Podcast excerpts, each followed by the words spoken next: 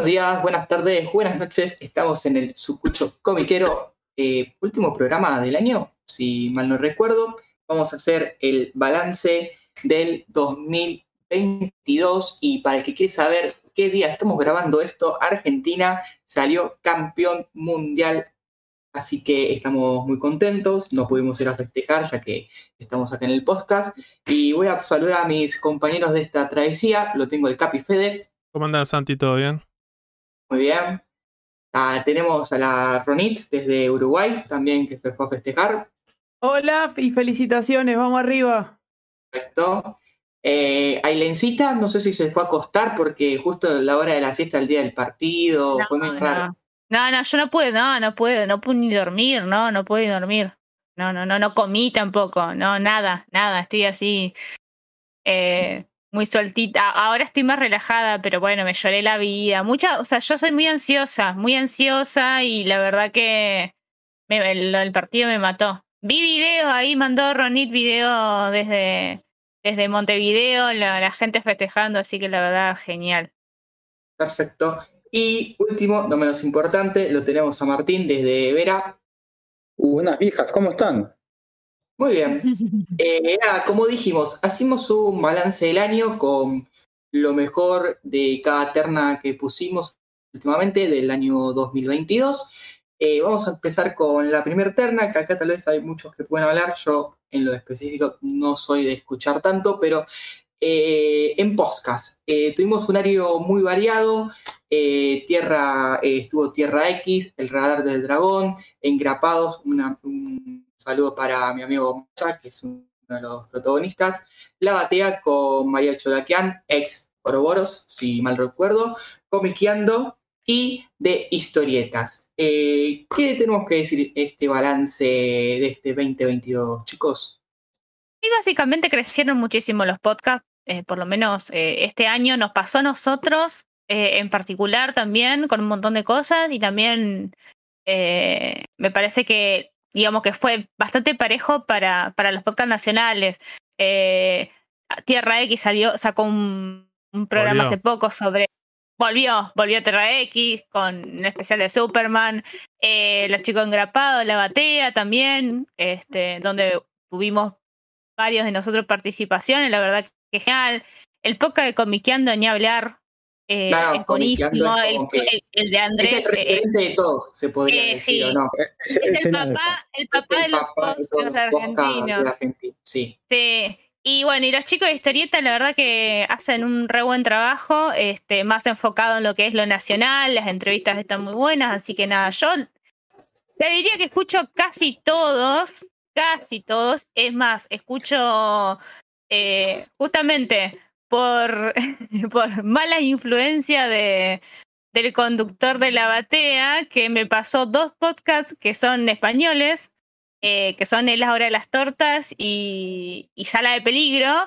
Me enganché con eso a mano poder y bueno, estoy re manija con el tema de los podcasts, así que escuchando de todo y aprendiendo un montón. La verdad que se aprende un montón. Yo agradezco, la verdad que en meterme así en escuchar se aprende un montón. Eh, Cosas, eh, no solamente datos de eh, análisis de, de- obras, entrevistas, que son muy interesantes de escuchar, sino también, digamos, cosas o, cosas que se pueden aplicar a nuestro propio podcast, que nosotros también, digamos, aprendemos día a día con todo esto, así que no, nada.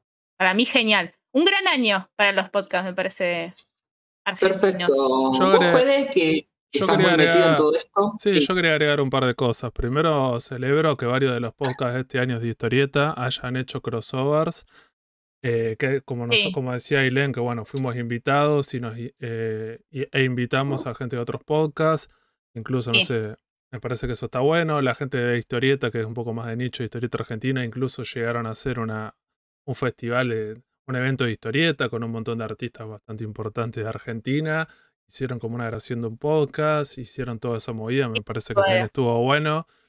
Y después lo otro que creo que tiene que ver con eso, me parece que siguen. No sé, Tierra X también invitó a gente de engrapados. eh, eso está bueno, lo del tema de como que se está generando como cierta una, una idea de, de comunidad, Y la idea de nosotros, más vale que tenemos proyectos de ir invitando gente, porque la mayoría los escuchamos y nos parece que están buenos. Incluso, no sé, el lector como artesano, que, que le invitamos en uno de los últimos programas, que él también hace algo que en un momento era como más de cómics. Y bueno, ahora él decía que había arrancado como algo más parecido como que era como de historia, ahora hace como más que gente que labura en la historieta. Y me parece que estaba bueno escuchar a esta gente y me parece que, que está bueno poder generar algún tipo de vínculo y lazos para construir a futuro, en un futuro cercano, algo un poco más grande. Con varios de estos podcasts, la idea está. Así que esperemos que ¿Crees el que año que viene. hacer una- un, un- un sindicato de podcasteros nacionales y populares? ¿Estás- Claro, algo así. No, no, sé, Yo no, voy- no, no, el no- no bombo. una cuestión sindicalista. El bombo de la CGT ahí.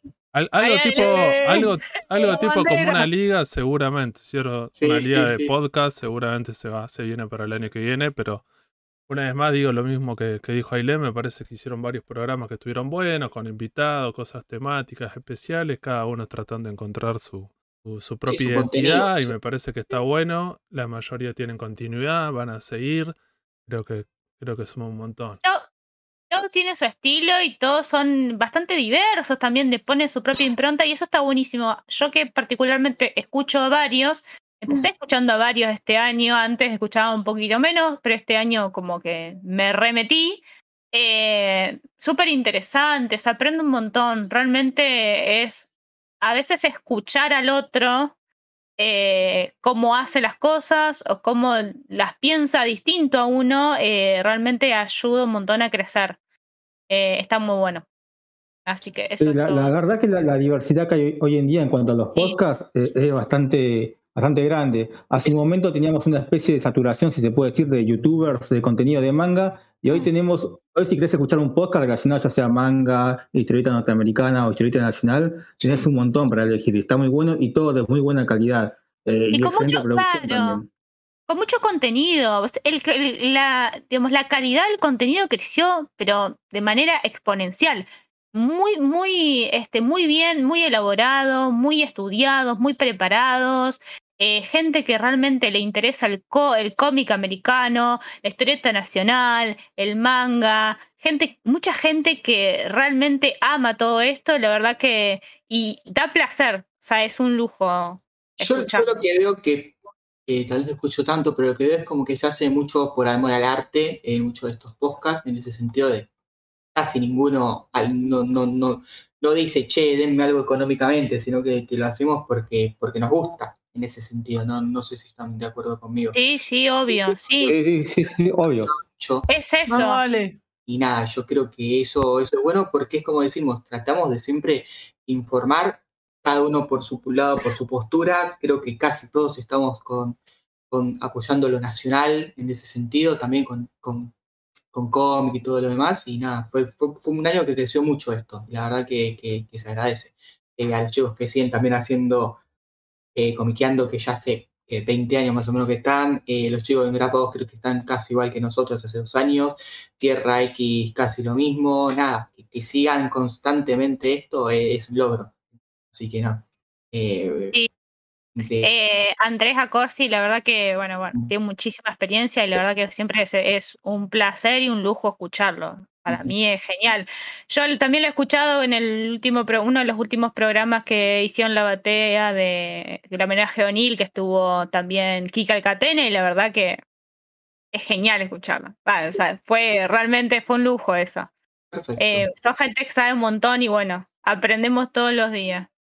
Eh, nada, cerramos eh, la parte de los podcasts, nombramos a todos los muchachos, un saludo a todos, si es que alguno nos escucha, que sé que hay, un- hay uno que nos escucha casi siempre, así que nada, le mando Yo creo que todos nos escuchan, yo creo que todos, le mandamos un saludo a todos. Hay, hay gente que, que, Eso. que hace que trabaja mucho y no trabajan, sí, pero bueno, no, Yo- no voy a dar quiero, Yo eh, particularmente, por ejemplo, en la crack me lo crucé, a- me lo crucé a Nico Gat, yo no lo conocía Mm. y cruzamos dos palabras y me dijo que nos escucha. Así que Bueno, bárbaro. Que yo la verdad que pensé que nada el que conductor de Tierra X, uno de los El conductores. conductor de Tierra X. Junto con el Wolverine Así que- argentino Javier Paredes, que es el el- la o co-conducción.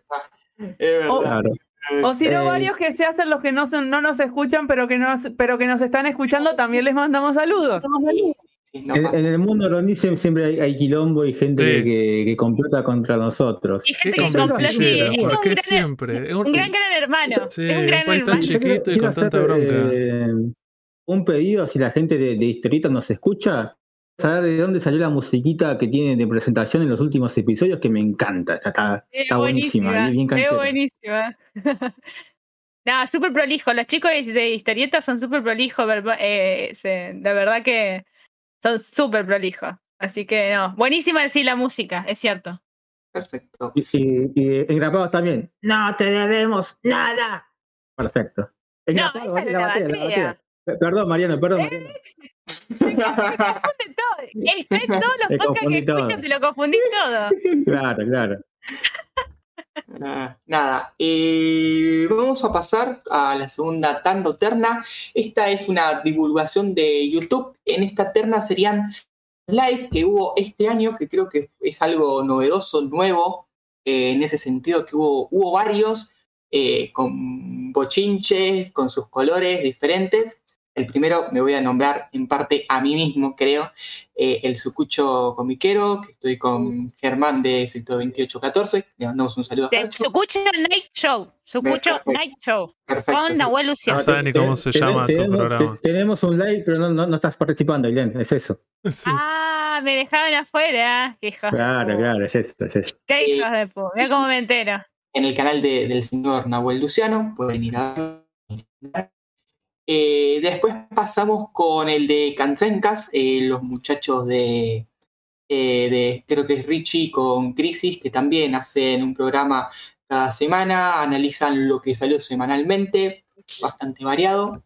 Es un contenido muy parecido al que hacen en el Sucucho Night Show, con la diferencia de que quizás en el Sucucho tenés a Santi y a Germán que pueden aportar la visión del tipo que trabaja en una comiquería y vive la realidad del mercado en el día a día. Pero en sí, cuando el contenido, el análisis de lo que pasa semana tras semana eh, en las editoriales argentinas es, más o menos similar.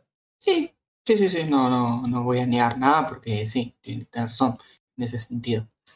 Eh, después pasamos a Crisis en, Tierna- eh, Crisis en Tiernas Argentinas. Suena muy, eh, voy a decirlo, suena muy 2001, chicos, el nombre. Eh, no, no, no, no, no sé cómo decirlo, pero suena muy, muy 2001. Eh, Crisis en Tierra Infinita, pero Crisis en Es Tierra Argentina. pero pero suena muy 2001, no, no sé, me- me- no, no no me lo puedo sacar de la O cabeza. 2022, ¿cierto? Porque si estamos metiendo un 90% de inflación anual, gracias Alberto. No, fue acá no, no, ¿por qué? Porque ves, eh, no va por ahí la mano. Sabes que no va por ahí la mano. No hace falta. No te me pongas hater. Hoy no. Hay que celebrar. Hay que celebrar. No te Ah, eh, no pasa de Crisis en Tierras Argentina, me parece que está bueno. Son varios eh, youtubers, más que nada eh, enfocados a la historieta, tal vez un poco más de cómic yankee, que, Sí. que hacen un li- los- estos live y por lo general comentan cosas que está tiene En, Tiene el- que ver también con la último historieta. estuvo. En el último estuvo, bueno, Germán del sector, uno de los últimos Germán del sector 28 2814 y eh, Meridiana estuvieron eh, hablando sobre sobre este sobre el Sobre el mercado. sobre el mercado. no, no, ese fue el de Car Reviews. En el último de Crisis estuvo Germán del Sector con el chico este de Omnipress, el que está encargado de la línea de Ah, cómics. con ¿Cómo es el Martín nombre? Casanova. Ah, perdón, Martín tenés Casanova. razón, me estoy confundiendo. Sí, eh, Casanova. Sí, sí, Martín Casanova. Casanova. Perdón, Muy- muy ahí no Perfecto. Eh, seguimos con tal vez el más icónico de todos estos de live. La gente, tenemos un compañero de acá que literalmente hay live, se pone su cervecita, su maní y, y le gusta. Le un saludo a Sergio que, que está. ¿Eh? ¿Qué? A veces pone rodilleras. Ah, bueno, bueno, no era, no era tanto por ahí, pero bueno. Eh, hablamos de Ibreality o la láser más conocida porque Sari, para como lo dice Sari, lo define que es la láser y yo creo que, que estamos casi todos de acuerdo que, va por ahí la mano, que es de Ibrea, eh, Oberto a la cabeza, comandando su live, dando sus licencias, dando su vistazo de un Japón bastante actual, ya que tienen gente que, eh, que, está, que está por allá y le manda información, que esto y que lo otro. Así que, ¿qué tenemos para decir? Muchos likes hubo este año, vamos a ser sinceros. Por suerte salieron bastante bien en parte de, eh, ¿cómo se dice la palabra? Eh, los lives salieron bien en la forma de este, estuvo bien la transmisión, no se cortó tanto como los del año pasado en ese Las sentido. cuestiones técnicas se mejoraron un montón y después las otras Sí. cuestiones ya son una cuestión como ya es como subjetivo y personal. Si a vos te Sí. interesa el tipo de humor que van a hacer, el tipo de cosas que van a mostrar. En algunos live tal vez fueron un poco más interesantes para algunas personas, como por ejemplo cuando salieron desde una desde una imprenta y te mostraban cómo era ese proceso, o cuando te mostraban el Monte Fuji y un, un par de cosas que vos decís, bueno, como esta editorial es como multinacional, o, o como decía Santiago, que está en más de un país, se pueden dar esos lujos de hacer esas transmisiones y mostrar otras cosas. Me parece que no podemos decir mucho más, después seguramente vamos a agregar un audio de, de Sergio que nos lo va a compartir y lo van a poder escuchar, que, que va a poder dar su opinión porque él estuvo en todos y participó en todos. Bueno, el resto... Sí, hasta ganó, un sorte- ganó varios sorteos. Sí. Sí, Hasta una de las- de manija, sí. Otra de las cosas Y- que podemos decir, yo como para no... y no estar- también- Sí, Perdón, también hay otra cosa. Si quieren también escuchar estos Libby, cómo se tratan de hicimos una entrevista a Majo Zanetti. Si la quieren escuchar, está en la playlist. bien. No, la Ah, otra cosa sí. que quería decir, yo como para no extendernos más, pe- prefiero que, que Manija, que es un poco más metido en esto que lo siga diciendo, podríamos hablar de la otra editorial que también hizo live este año, que fue Omni. Omni también Omni, mejoró bastante. eh. Tuvo otra, otra visión de cómo hacerlo, eran con dos conductores, eh, en un lugar. Nico- bastante- sí, Nicolás y Rodrigo puede ser. Y estaba también eh, Ma- Matías Mira ahí Matías Mira. coordinando y eh, eh, Casanova. Casanova. Sí, sí. Lo que, lo, que hicieron es trataron de, de hacerlo un poco más serio. Al principio eran un poco más acartonados y trataban de, más que nada, de lo que, lo que decían eran las cosas que iban a salir. Como diciendo, bueno, el mes que viene vamos a editar estas cosas y mostraban con imágenes y con fechas todas las cosas que iban a editar. Y al principio era como, no era mucho más que eso. Después fueron, me parece, mejorando un montón. Y ya para los últimos, si quieren, lo podemos nombrar cuando llegue a Argentina Comic Con. Ya incluso Sí. Anunciaron nuevas licencias, metieron un poco más de show, pero bueno, me parece que les, les sirvió ese, ese recorrido anterior como para llegar un poco más consolidados. Es el training, es el training lógico, digamos, de arrancar, arrancaron en- de, ce- arrancaron este año, creo, arrancaban de cero al principio y bueno, sí, obvio, uno va, este, se va acomodando y, y nos pasó a nosotros también y bueno, nos sigue pasando cada vez que, digamos, hacemos, grabamos programas y bueno, como que no nos, no nos trabamos tanto, no nos di- diría Sarina, no nos tosqueamos tanto y bueno, ya vamos, este haciendo algo más ruido, algo más que sale algo más natural y, y está bueno, o sea, ajustando algunas cositas, así que la verdad que bien, no, re bien los chicos y aparte eh, en, el, en el último live que hicieron en la Argentina Comic Con la rompieron porque las licencias que presentaron fueron tremendas, así que la verdad... La licencia de Omnimanga fueron bárbaras. Y lo que pasa que mm, el problema a, a mí, o sea, esto, esto es, digamos, a, a modo particular mío, me parece que Ibrea tiene muchas licencias, eh, muchísimas licencias este año, y bueno, eh, no todas son este muy, muy conocidas, muy, entonces como que por ahí, viste, es como dice tu Sam, puede fallar. Le traicionó un poco la cuestión técnica que en ese en Sí. esos dos transmisiones y, eh, Omni tuvo mejor eh, mejor preparado, tenían como una tarima, un, un lugar para apoyar las cosas, tenían micrófono, tenían pantalla, salió bastante todo bastante bien Creo que organizado. el de los chicos es el más profesional de todos. Voy Sí, a, voy a Sí, en cambio, el- en cambio el de Sí, Ibrea, Sí. el de Ibrea se sigue apoyando mucho en su presidente de la editorial y en y el humor particular que tiene. Y fue un poco Exacto. más, la cuestión técnica, mucho más desorganizado. Tenían un solo micrófono que no lo llegaron. Después tuvieron problemas para apoyarlo en algún lugar. No sé, tuvieron un par de cuestiones que, que no le funcionaron del todo. Hay que entender Sí. que lo estaban haciendo en un lugar bastante grande, que era la rural, entonces hay un montón de gente. El, el espacio es muy amplio, entonces tenés que prepararlo bastante bien para que salga. Y que estos live no salían desde los, desde los lugares donde se hacen las presentaciones, sino que eran como de los stands eh, de la propia editorial. Entonces no sé si era el mejor lugar para que salga eso. Me parece que estaría bueno incluso el año que viene, si lo siguen haciendo, que sea desde, no sé, live- yo puedo hablar, para mí Sí. creo que fue un live para como decir, bueno, Omni hace uno, hacemos uno nosotros, pero creo como que no hubo mucha eh, novedad en el sentido, las licencias creo que a nadie les impactó ninguna. Me pareció raro eso, estando en una Comic Con que no tires una licencia. Eh, tal vez buena. Eso sí me pareció Sí, raro. más que nada aprovechando, me parece que era la oportunidad, como lo dijo Mariano Cholaquian en uno de los últimos podcasts de La Batea. la, la Argentina Comic Con la puedes criticar porque no es muy comiquero y lo que sea, pero es súper popular. Va un montón de gente que no es del nicho de la historieta, sino que es más que nada de la gente que le, le interesa tal vez la el cine y series, la cultura pop. Entonces vos podés aprovechar en un evento de eso para presentar alguna cosa que tenga que ver con historieta y va a llegar a un montón de gente que nunca va a entrar a una comiquería y tal vez le puede interesar. Entonces como ventana Sí. me parece que es súper interesante y estaría bueno aprovecharlo. Sí. Porque vos Y que también la no historieta le... nacional, Ah, la la historieta nacional. un poco se, se comprometa a involucrarse un poco más, a meterse un poco más en estos lugares tan mainstream y que por ahí pueden ser incómodos porque no están acostumbrados, porque están acostumbrados a algo más de nicho, algo más tranquilo, pero bueno, es la manera un poco más que tiene, digamos que está que está buenísima y que son lugares que están lugares copados para justamente para difundir todo esto.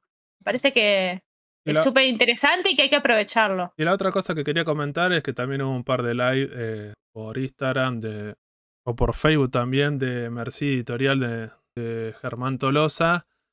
Y era más que nada, eh, tenían otro tipo de, de óptica. En un momento, uno de los primeros fue con, con Mariano Cholaquian como conductor. Ahí presentó sí un par de licencias que van a salir este año, en realidad el año que viene. Cosas bastante interesantes. Y después hizo, en el año hizo un par más, que era más que nada él hablando con la gente. Y era como era como otra búsqueda, porque es otro tipo de editorial, con otro perfil, pero me parece que está bueno tener ese contacto de, del dueño de una editorial como para hacerle preguntas o para ver qué onda. Me parece siempre suma eh, tener como de, de primera mano eh, el contacto con esto, con esta gente que trabaja Sí. en, la en las ediciones y en las editoriales, me parece que siempre está bueno. También Germán Tolosa hizo un vivo muy interesante haciendo hincapié sobre eh, las, grandes, o sea, como digamos, como desde el lado del, del lector, ¿no?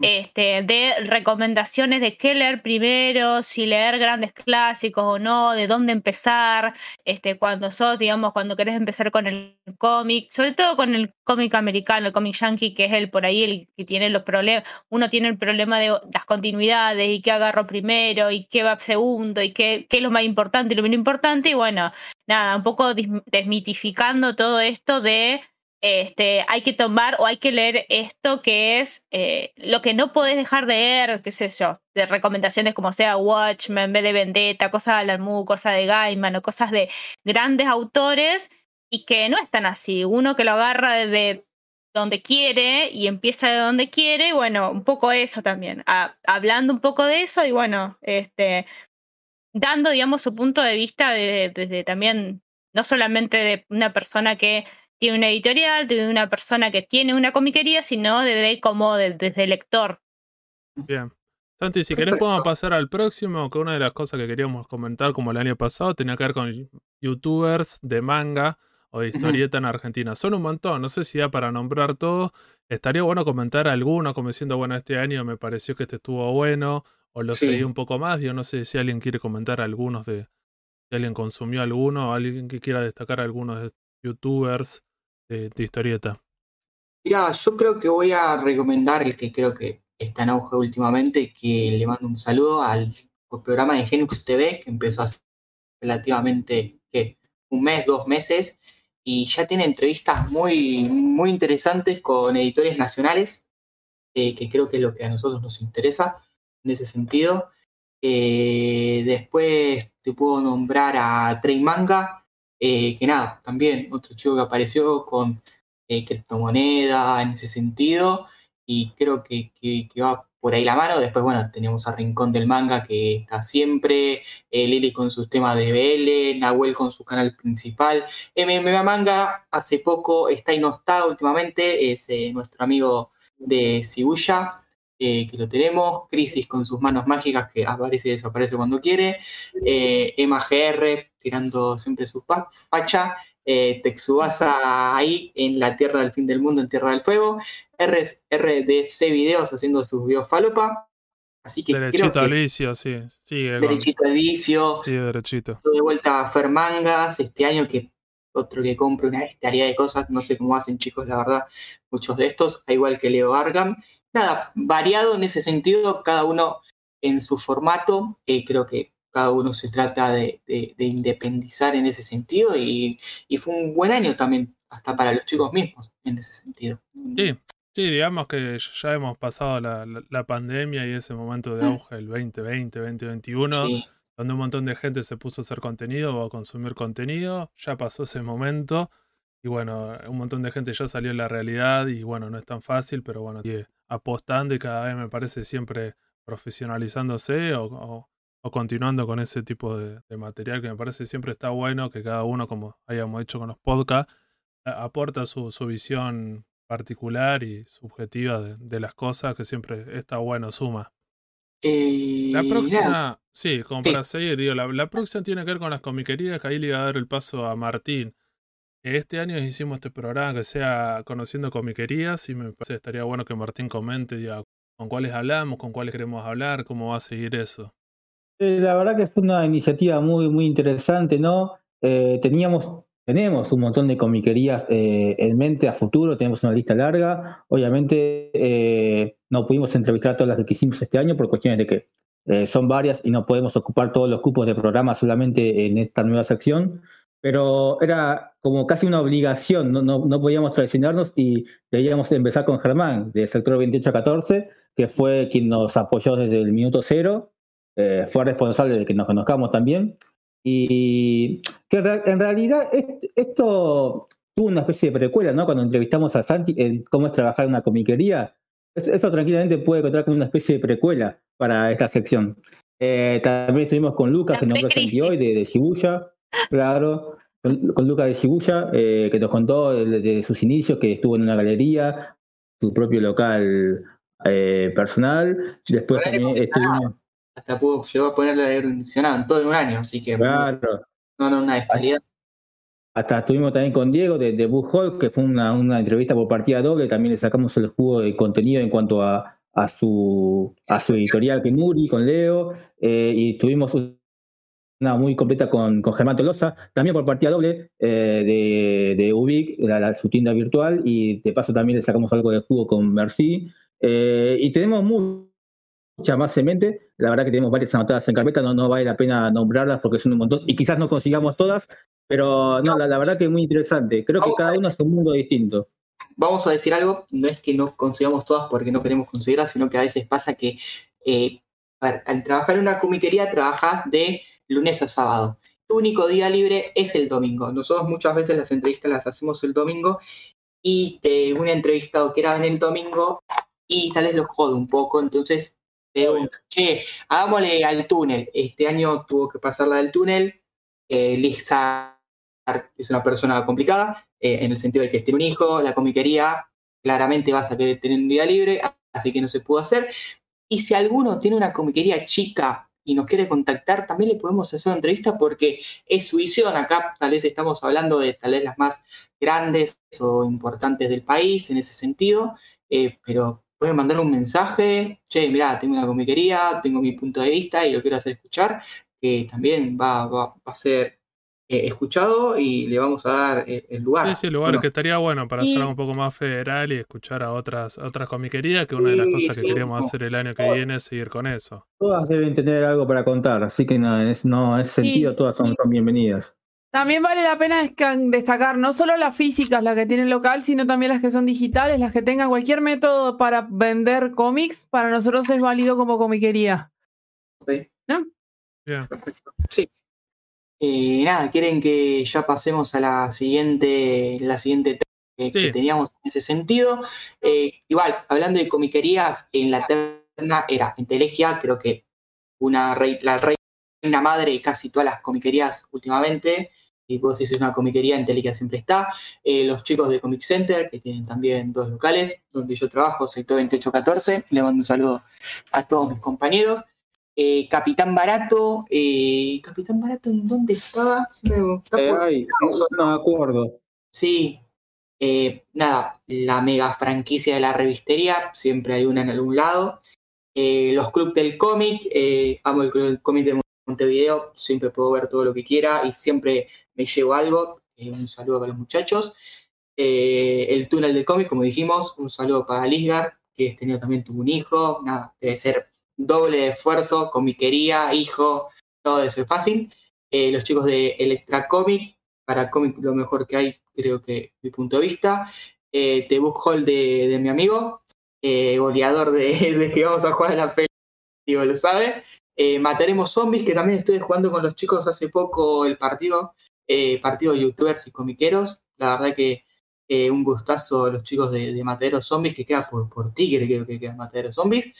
Eh, y me queda el Templo de los Libros, creo que muchos de los chicos ya han pasado, yo no tuve el, el agrado de pasar, que es la comiquería de confianza de, de Sari por acá. Y Sibuya, justamente la última y tal vez la más nueva de, de todas estas. Así que Sí, nada, Capitán Barato podemos decir que queda en Avenida Corrientes 53 5239 14 ahí en Cava, así que Eh, nada, que no, no, no recordábamos bien la dirección. Eh, también súper recomendada. Tiene unos señaladores. A ver, ahora que yo soy. Yo que era la anti. Yo que. El otro día, eh, un, un amigo acá de Santa Fe, el otro chico que fue a una serie, le regaló para un cumpleaños, para atrasado, no sé, algo así, le trajo una cantidad de señaladores transparentes, divinos. Yo, yo que soy la anti, este, mm, este, regalitos y, digamos, y postales y cosas. Cuando los vi me quise morir. Hermoso, hermoso el, el- las, este, los señaladores de, de Capitán Barato, así que nada. eh, ya destacamos eso porque la verdad son geniales. Puedo pasar una foto. perfecto. Puedo pasar una foto. Dale. Sí, sí, pase, pase. Quiero, yo quiero decir algo, Santi habló de partidos de youtubers. Vamos a hacer un partidito entre la comunidad de podcast, ¿eh? Epa, ¿Cuándo, cuándo son los Eh, yo quiero, yo quiero jugar, que sea mixto. A, vos, Mariano, jugar. a vos, Diego Labra, a todos ustedes. Marce Orosa, Marce, Marce lo veo futbolero. Sí, ¿eh? Marce sí, sí. también, sí, sí, sí, sí, se puede hacer algo, se puede hacer algo. Nada, y también hay que pensar que cada uno, a ver, estamos hablando como que estamos, somos todos de capital, pero vos sos de Vera. Yo creo que soy el único de capital. Sergio Benito Juárez. Eh, Ailendes de Uruguay. Perdón, eh, Yo, de- yo no, perdón. yo- de Uruguay, Ailendes de Rosario. Perdón, No, tam- tampoco, te equivocaste otra vez. Eh, nada, y el Capi Bahía Blanca o siempre me confundo. Un poco más al sur. No, Puerto Puerto Madryn. Madryn, Puerto Madryn. No sé por qué me, me Porque confundo. Nada, viví en Bahía Blanca muchos años. Ay. la que me- Yo voy en mayo, solo aviso eso. Muy bien, muy Así bien. que organizamos ahí. Dale, eh, se puede hacer algo. Eh, pasamos a la siguiente terna. Eh, vamos con mejor editorial de manga. En este sentido, pusimos a todas las editoriales de manga. Creo que cada una tuvo algo que aportar este año. Voy a decir la palabra, saturado. Para el que esté enojado, lo voy a seguir diciendo. Dilo tuyo, Bart, dilo tuyo. Voy a, voy a seguirlo diciendo. Este año se recontrasaturó el mercado con muy buenas licencias y tal vez algunas no tan esperadas, pero que siempre tienen que venir porque es de otro público. Como bastante Vele vino este año para las chicas y para algunos de los chicos en ese sentido. Así que nada, empezamos con, con Omnipress, que creo que, voy a ser sincero, el mejor catálogo, a mi entender. El que muy, muy a relojito lo que está sacando con su Vinland, que creo que va al tomo ya número 6, y la verdad que el tomo y la edición está hermosa, ese tomo doble B6. Eh, pasando a. Sí. Sacando algún que otro título, ¿no? Que siempre hay excepciones. ¿Es la que mejor periodicidad tiene Omnipress en Sí. cuanto a mangas? Y sí, yo creo que casi todas las cosas las saque eh, cada mes. Ahora, con, lo, con la última entrevista que le hicimos a este chico de, de Omni, a, a Matías Mir, eh, que dijo que se van a retrasar por el tema que vamos a estar más al día. eh, eh, sí, creo que, que últimamente viene. Y hasta cumplió con el tema de Akira, que va a sacar Akira cada un mes una Akira, y eso, eso, eso ayuda a una banda, la verdad. Es más, aparte en los vivos que hemos visto de Omnipress, recontestan todo. Cuando le preguntan cuándo va a salir una cosa, Ah, sí, cuándo sí, sí. se retrasa, no, y te muy- explican por qué y te dicen que va a salir el y sale. Por lo menos lo tienen bastante aceitado No, no. todo eso. el calendario que a nosotros nos, nos, nos- las semanas está ese y sale siempre eso y la verdad que, que se le agradece en ese sentido. Ah, No, a veces me serviría que me traiga un poquito ante las cosas, pero nada chicos. no, pero para mí está bien, por lo menos dicen, vamos a sacar esto en tanta frecuencia, lo sacamos. Tienen un catálogo un aclaran. poco más pequeño, prefiero que tengan un catálogo más pequeño, que me digan en 45 días sale el otro y que 45 días aparezca el tomo. O por ejemplo, que te digan, no, no salió, no salió por este motivo, pero está retrasado una semana, está retrasado tanto, y uno por ahí se puede manejar, sobre todo más que nada, o sea, ¿por qué el interés de saber cuándo sale, cuándo no sale? No es por ansiedad o no, bueno, en mi caso sí, un poco. Eh, pero en general no, es más que nada para uno organizarse económicamente, de ver cuánto va a gastar, cuánto no va a gastar, qué, qué eh, Mirá, licencias compra y qué no.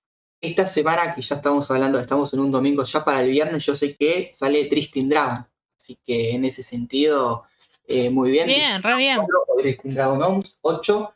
Eh, nada, justamente con este Tristan ya se va a empezar a escalondar, creo que se va a hacer bimestral o trimestral por el tema de que se acerca mucho a, a Japón, pero la verdad que los chicos en manga cambiaron eh, sus formatos, vinieron al formato de los B6, B6 doble, eh, Tanco, hasta con los Orient, la verdad que muy bien este año con manga para, para Omni, hasta diría que es la segunda en manga este año de, de, de Omni. Sí, con aparte con anunció. licencias. Con todo lo que anunció, me parece que tiene como Yo, otro no, no, eh, lo de Planete es eh, una bomba. Planete, sí. eh, Neon, eh, nada, también, la de los. la verdad que una locura eh, ese es. Y entró hasta, incursionó con el tema del BL, que, que iba a sacar un BL. No, no, la verdad que muy bien se terminó este año para, para los chicos de Omni la parte de manga. Y- y- Sí, la- y el tema ma- de la el manga de. Batman. El manga de Batman, toda una curiosidad. Ah, el, el También. manga, sí. Eso, eso no sé cómo ponerlo, si en manga o en cómic. ¿Con qué lo ponemos? ¿En las dos partes? No, es manga. Ah, es, no, ma- porque es un es manga. Yo justo iba a mostrar, y yo, yo ya No, la eso, presentación que cuando hicieron de. probable es que la compre de vuelta. Acá tengo. la Ah, vos tenés. Planets, la Planete Sí. de la española. Eh, Vos yo- tenés la edición tapa La de dura. Dark Horse, tengo yo, sí. Ah, la de Dark Horse. Tapa dura, está, linda, Es, es del autor de, de Vinland Saga. De Vinland Saga, exacto. Sí, es el mismo, es el mismo. Nada, eh, muy linda edición y una historia que, que se merecía tenerla acá por dibujo, espacio, tiempo y nada. No. Muy, muy bien, la verdad. Muy bien, mirá. La verdad que un cierre de año bárbaro. Eh, No sé si va a tener la licencia, porque tienen páginas a Sí, tiene un que- montón. Creo, creo que sí, no sé si. yo creo una- que sí. seguramente, pero bueno. No, por eso, Eh, una vez que se dividieron como, como hacer como un subsello, como dividirse, como que sea omnimanga, apostaron Mm. al manga, me parece que un poco más que a la historieta de superhéroes yankee, que está un poco más tirado. una de las páginas a color que tiene es arte. Igual siguen sacando, Las siguen sacando páginas de títulos color que en son. fuga que te las ponen en cualquier lado. No es que las pongan al inicio, están en- entremezcladas entre las historias, están espectaculares también. Ah, sí, sí, ya entendí lo que dijiste. Sí, podríamos pasar entonces a la otra editorial, Ibrea. ¿Qué hizo Sí, tal vez. año? Eh, este año Ibrea fue una topadora, se los comió a todos en el sentido de licencias buenas y a la vez licencias malas, porque vamos a decir, no, no, no todo es colores rosas y tal vez no todas las licencias era eh, todo lo que querían, pero este año eh, la editorial hasta pudo sacar un box set eh, con lo del tema de no Ah, Yaiba. Las cajillas. Ah, sí. La caja bastante cuestionable, pero aceptable a mi punto de vista para salir 6 mil pesos o 5 mil 500 pesos a lo que salía, que te tengas que Sí. poner 23 tomos. Y la caja, la caja de Death Note también. No llegó a salir este año. ¿No llegó a salir? no, ah, no ok. llegó a salir. Eso fue. No sé si va a salir este año, ya que no quedan muchos. Igual semanas. está anunciada. Que, que queremos decir No, no, no, seguro, seguro. Eh, después eh, hubo títulos, eh, no sé si llegó a terminar algo en sí este año, pero hubo títulos eh, muy pedidos como Ranking of the King, el chico del, del Principito, eh, Dan Dadan, tomo eh, Dan Dadan, que la verdad que un dibujazo tiene Dan Dadan, creo que es el Sí. shonen de- del momento con, bueno, Motosierra, eh, Sakamoto Days, no, la verdad que viene bien, ¿cuál es el tema? Al tener tanto título y tanto título se atrasan más cosas, ¿viste? Entonces, este año, ¿cuánto, qué tuvimos? Tres, cuatro Kansenman de 20 Century Boys nada más, no tuvimos tanto en ese sentido. Sí, digamos que Eh, tuvieron una de las cosas que le atravesaron a todas tema las del papel. editoriales, tiene que ver con el tema Mm. del papel, la inflación, que se le complicó y una de las cosas que dijo Leandro Berto es que tenían otras licencias muchas más contratadas para anunciar, pero bueno, tienen este problema de que tienen un montón de cosas y no están dando abasto para publicar todo lo que tienen. Y en Y- realidad muchas de sí. estas licencias las tenía desde antes de la pandemia, lo cual Eh. retrasó y hizo que ahora te esté dando licencia tras licencia y esto perjudica mucho la periodicidad de todas las demás. Claro. Y la Eh, otra sumado cosa. Sumado me- a esto, a los consecutivos aumentos que se van Sí, ju- dando, justo iba a que comentar eso para preguntarle a Santi. Hoy en día el Tankobon, que es como la edición más barata de, de un manga en Argentina, diga cuánto está, en qué valores anda. Ah, eh, los mil que pesos. responder. Eh, me mataron. 1300, ¿no? Mil- no, 1100, No, 1100 o 1200 ya se fue. Pare- 1200. 1200. eh, me- Sí, es, es bastante elevado ver, para ser un... un año con 990 o un poquito menos. Fue No, menos. Hubo, hubo No, salían, salían menos en un 500. momento, pero bueno, como, como No, tuvimos, tanto no, Ron, tanto no. Como to- 700 creo que salían. como tuvimos el programa que hablábamos sobre tipografías y otros sobre formatos, recuerden que esto lo están es como siendo un tomo recopilatorio que tiene unas características que por lo general en Japón es como casi lo más barato que hay.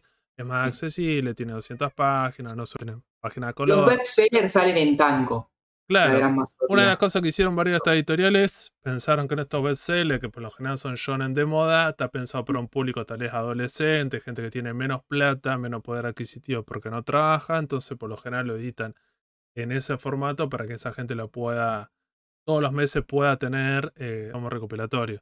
Mm.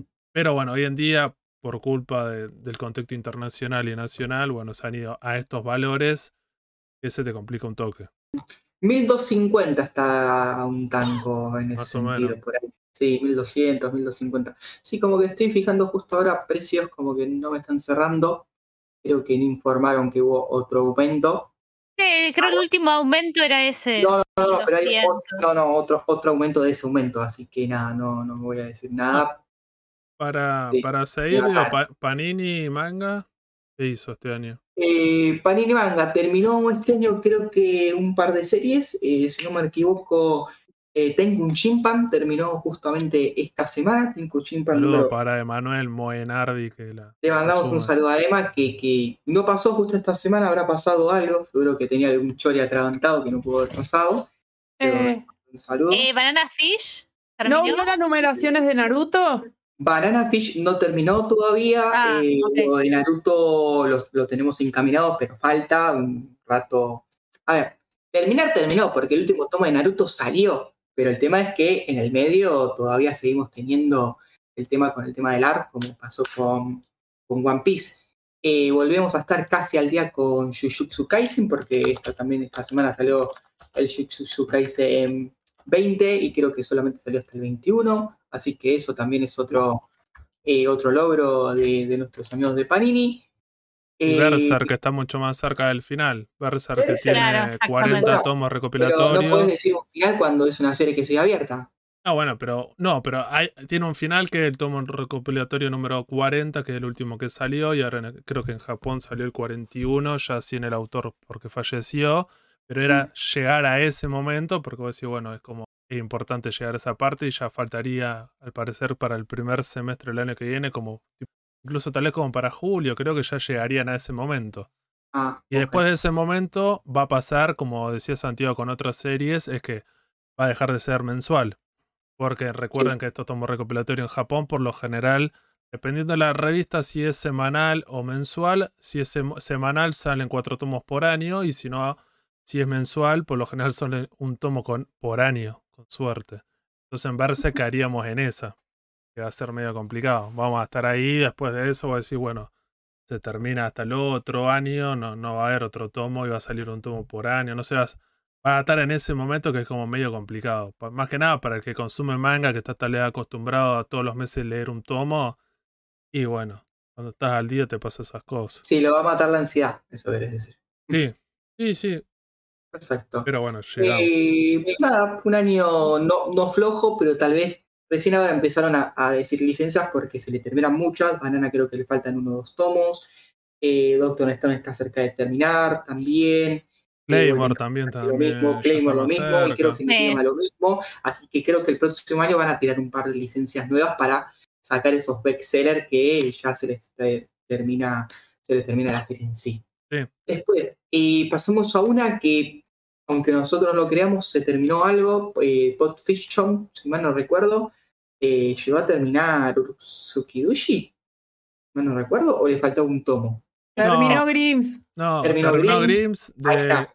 Le No, falta un tomo, pero está, anunci- está anunciado. No, el, Oh, el, creo. el, el hentai este en realidad lo que son como, creo que son cuatro tomos recopilatorios, los tres primeros es la historia original y el cuarto tomo es como una continuación, spin-off, algo así. Entonces en Sí. realidad, bueno, con ese cuarto tomo estaría todo lo lo publicado, pero bueno, con el tercer tomo ya tenés como completa y estaría como bastante más cerca. Muy bien. Eh, tal vez se, se quedó un poco con el tema de The Breaker, que salió un solo tomo, al igual que Eden of the King, que es la que justamente más sigo y la que más me gusta. Sentido. Pero bueno, es Muñones, sabemos cómo, cómo viene la mano. Lento el camino. Una Te que, digo la verdad, creo que dentro de todo bastante bien.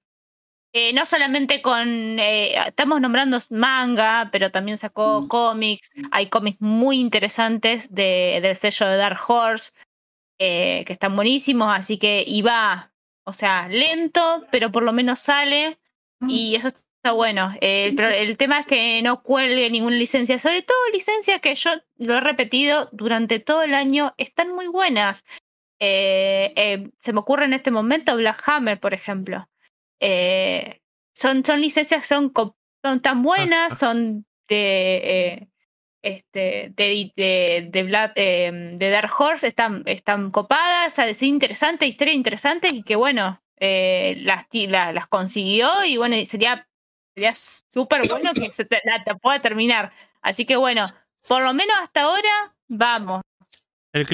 Acabamos de escuchar al cliente promedio de esta editorial automintiéndose. Un No, claro, un no, claro- pero un es- claro ejemplo diciendo lo de siempre. Excelentes ediciones, e- excelentes licencias, me gustan un montón, hay que seguir apostando.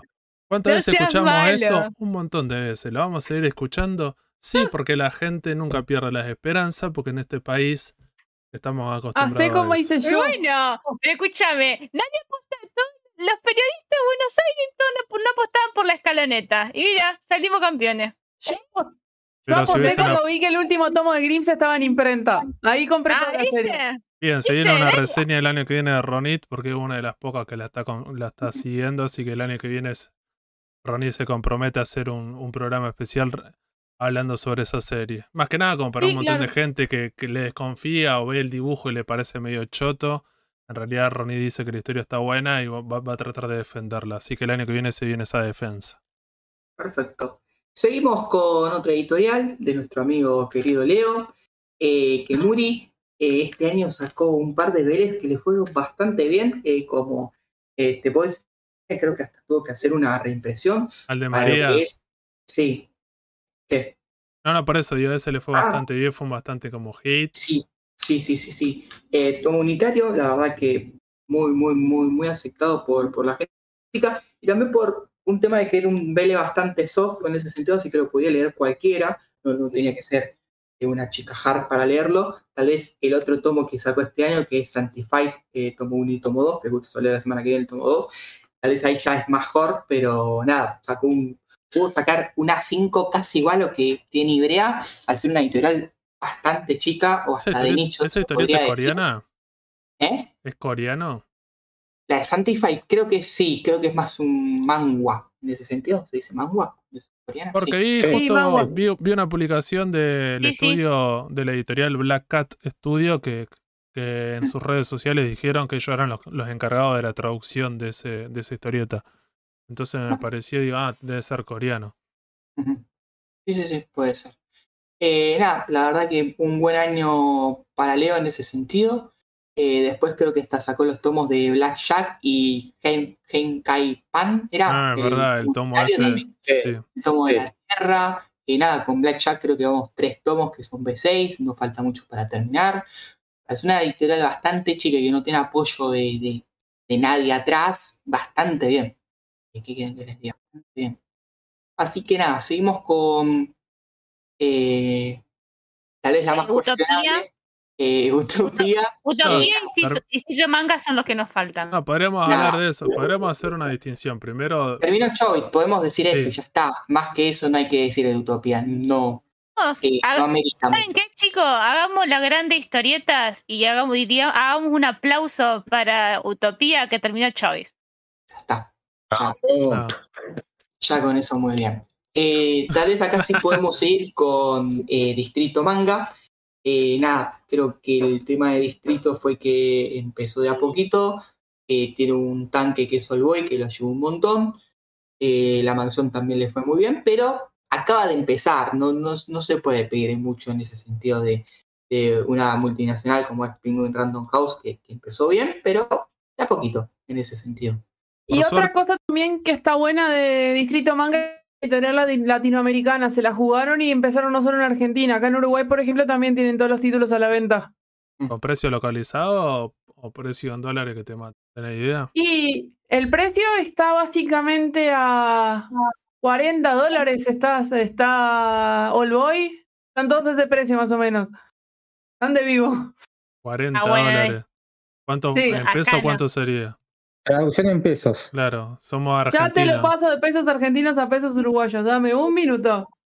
Y más, pero hacelo más o menos 200 pesos el, el dólar. Ah, Sí, mirá la, la golpista. 11.200 pesos.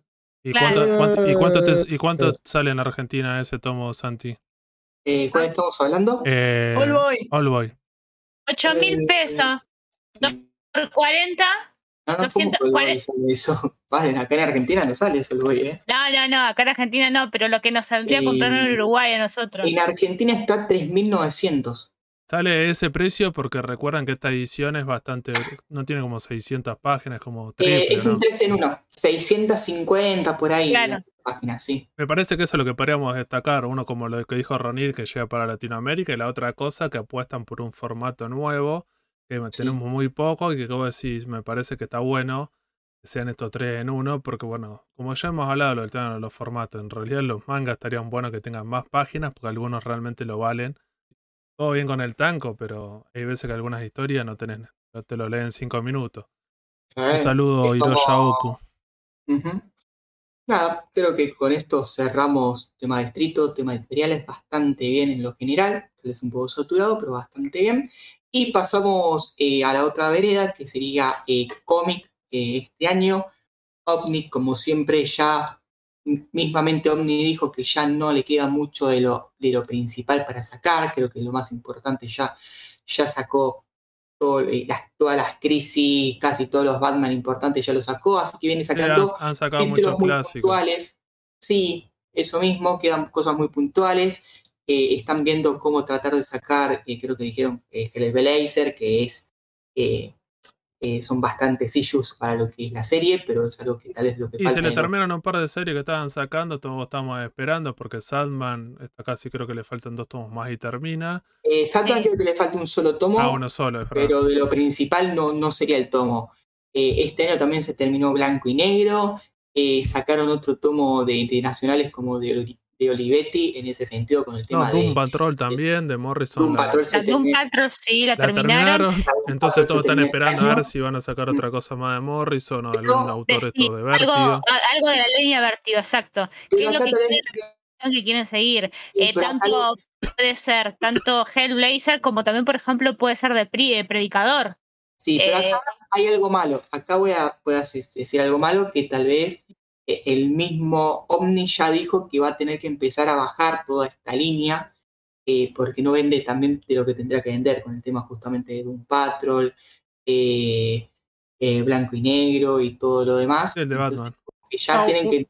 Una de las cosas que hizo. un- Una de las Ah, sí. cosas que hizo la editorial este año es que venía apostando con tomos bastante gruesos, de, de un montón de Sí. páginas, con Y unos achicó. precios que serían un poco bastante más, más arriba de, de- de una historieta normal, pero te convenía, pero bueno, era un montón de guita, 4 o 5 lucas, y lo que hicieron este año es cambiaron eso y volvieron a, a sacar tomos más finitos para que salga más barato, que en realidad sale lo mismo, pero bueno, es menos guita que vos tenés que ga- gatillar de una, y lo hicieron con un par de series. Que bueno, una vez más, contexto económico. Perfecto. Eh, nada, Omni sigue siendo la 1 también en cómic, porque no, eh, Panini este año no llegó a Res. Panini este año últimamente bajó muchas licencias o se atrasó con muchas cosas. X-Men venía muy bien y se terminó cayendo bastante. eh, y después no sacó nada en sí importante Panini. Tal vez el tomo de, de Spider-Man, podríamos hablar, de, de Matt Farland, que Ah, este año. el Omnibus. El ómnibus Sí. muy- fue muy requerido. Eso y, y la, nueva, ¿cuál- la nueva edición de Civil War quizás, pero no, no, más, no más que más, más que eso. No, por eso, por eso, no, no. Sí, Y por eso no hubo algo. yo lo que vi también algo de Fantastic Four, ¿puede ser? Sí, sí, pero no, no fue algo que haya vendido bien para, para ameritar eh, decirlo, a eso me refiero. Yo lo- Eh, que pido es que, en el sentido de que Omni, por favor, que siga sacando, aunque sea tirada más chica, pero que siga apostando por licencia de vértigo, porque la verdad hay un montón de cosas que están buenísimas y que son súper costosas. yo, te lo hablo de, de- de sí, si nadie compra, ¿qué vas a hacer? ¿Qué vas a No, hacer? sí, yo creo que yo creo que saca Hellraiser, que ahora está imposible porque las ediciones sí. de SC son, o por lo menos como la plantea SC por autor, son 18 tomos y son carísimos. Me parece que a lo mejor sacándolo de otra manera, no sé, yo no- la verdad no sé cómo, pero bueno, Por autores, como Sacándolas- hicieron en España, tienen que hacer eso. Son como más de 5 autores. Lo que tenés que hacer, esos 300 números, los sacás por autor, arrancás con los más populares, sacás un par, después la- si no venden, lo dejás ahí y listo, nadie se va a quejar. Pero claro, no da para exacto. arrancar con el 1, que es Jamie Delano. Por lo menos que saque, claro, no, que lo saque Gar Ennis. Lo primero que puede sacar, Gar- que te lo va a comprar todo el mundo. Sí, tenés la de Mike Eh, Carey, que también es como de lo mejor. Mike Carey es muy bueno. Lo de Azarelo, Eh, ponele, el no, es de- lo, no, es lo más, no es lo mejor, pero ponele que el autor es conocido, entonces vos decís, bueno, ya- Warren Ellis tiene un tomo y eh, no está denso y es muy bueno. Eh, sí, se puede hacer eso. Se puede hacer. mm, complicado, lo veo muy complicado. Pero nada, yo porque lo veo, lo veo en el local y en demás lugares. No, no, Sí, pero, a ver, Viene muy complicada la, eh, la parte de cómic ya para el. Muy complicado. Yo, yo sigo Wow. yo sigo creyendo que, que la gente, la gente del cómic, si le vot, lo trae Hellblazer, que es un clasicazo y son, eh, es excelente, te Sí. lo va, te lo va a apoyar. Así No. como apoyan otras cosas que traen ahora. Lo hablamos después, ya te digo que no, que, que- que sería un fracaso traerla. Es simple. tranca. Nada. Bien, sí, Fracaso me parece un poco mucho, pero bueno, no importa. Y Dale, si sí, fue sigamos. No, fracaso, creo que la gente del cómic, creo que la gente del cómic no consideraría fracaso, pero bueno, no importa. No, no, Eso no. lo seguimos de ver. Un debate. Para mí, Ah, con el tema de la gente del cómic, sí. el, creo que el que ya le interesa y es comiquero también ya- tal vez ya la compró. es el segundo de ventas. Yo no quiero traer algo que sea malo en, en- en ventas cuando Hellblazer es buena. A eso me refiero en fracaso. Para mí Porque tiene ese Sandman, si, problema. no sa- Sandman, si este año no salía la serie de Netflix, era un clavo también, ¿eh? Y No sé, no estoy lo de acuerdo. lo, lo que tienen esta editor, esta serie- lo que tiene a veces No, esta no, serie pero es es lo que, que. No, ya sé. pero no. que es tienen varios años y muchos de los comiqueros tal vez ya tienen otras ediciones que son la yankee o la española. Entonces siempre tenés ese problema. Un montón de gente dice está buena tal serie. Y bueno, pero entonces, ¿cómo vas a apoyar si seguro todos tienen la de Hellblazer de estos Claro, como por ejemplo. Aileen que se compró la de Sí. tapadura de España, entonces no se va a Mm. comprar la nueva de Omni. Sí, ¿qué te dice? Yo te digo.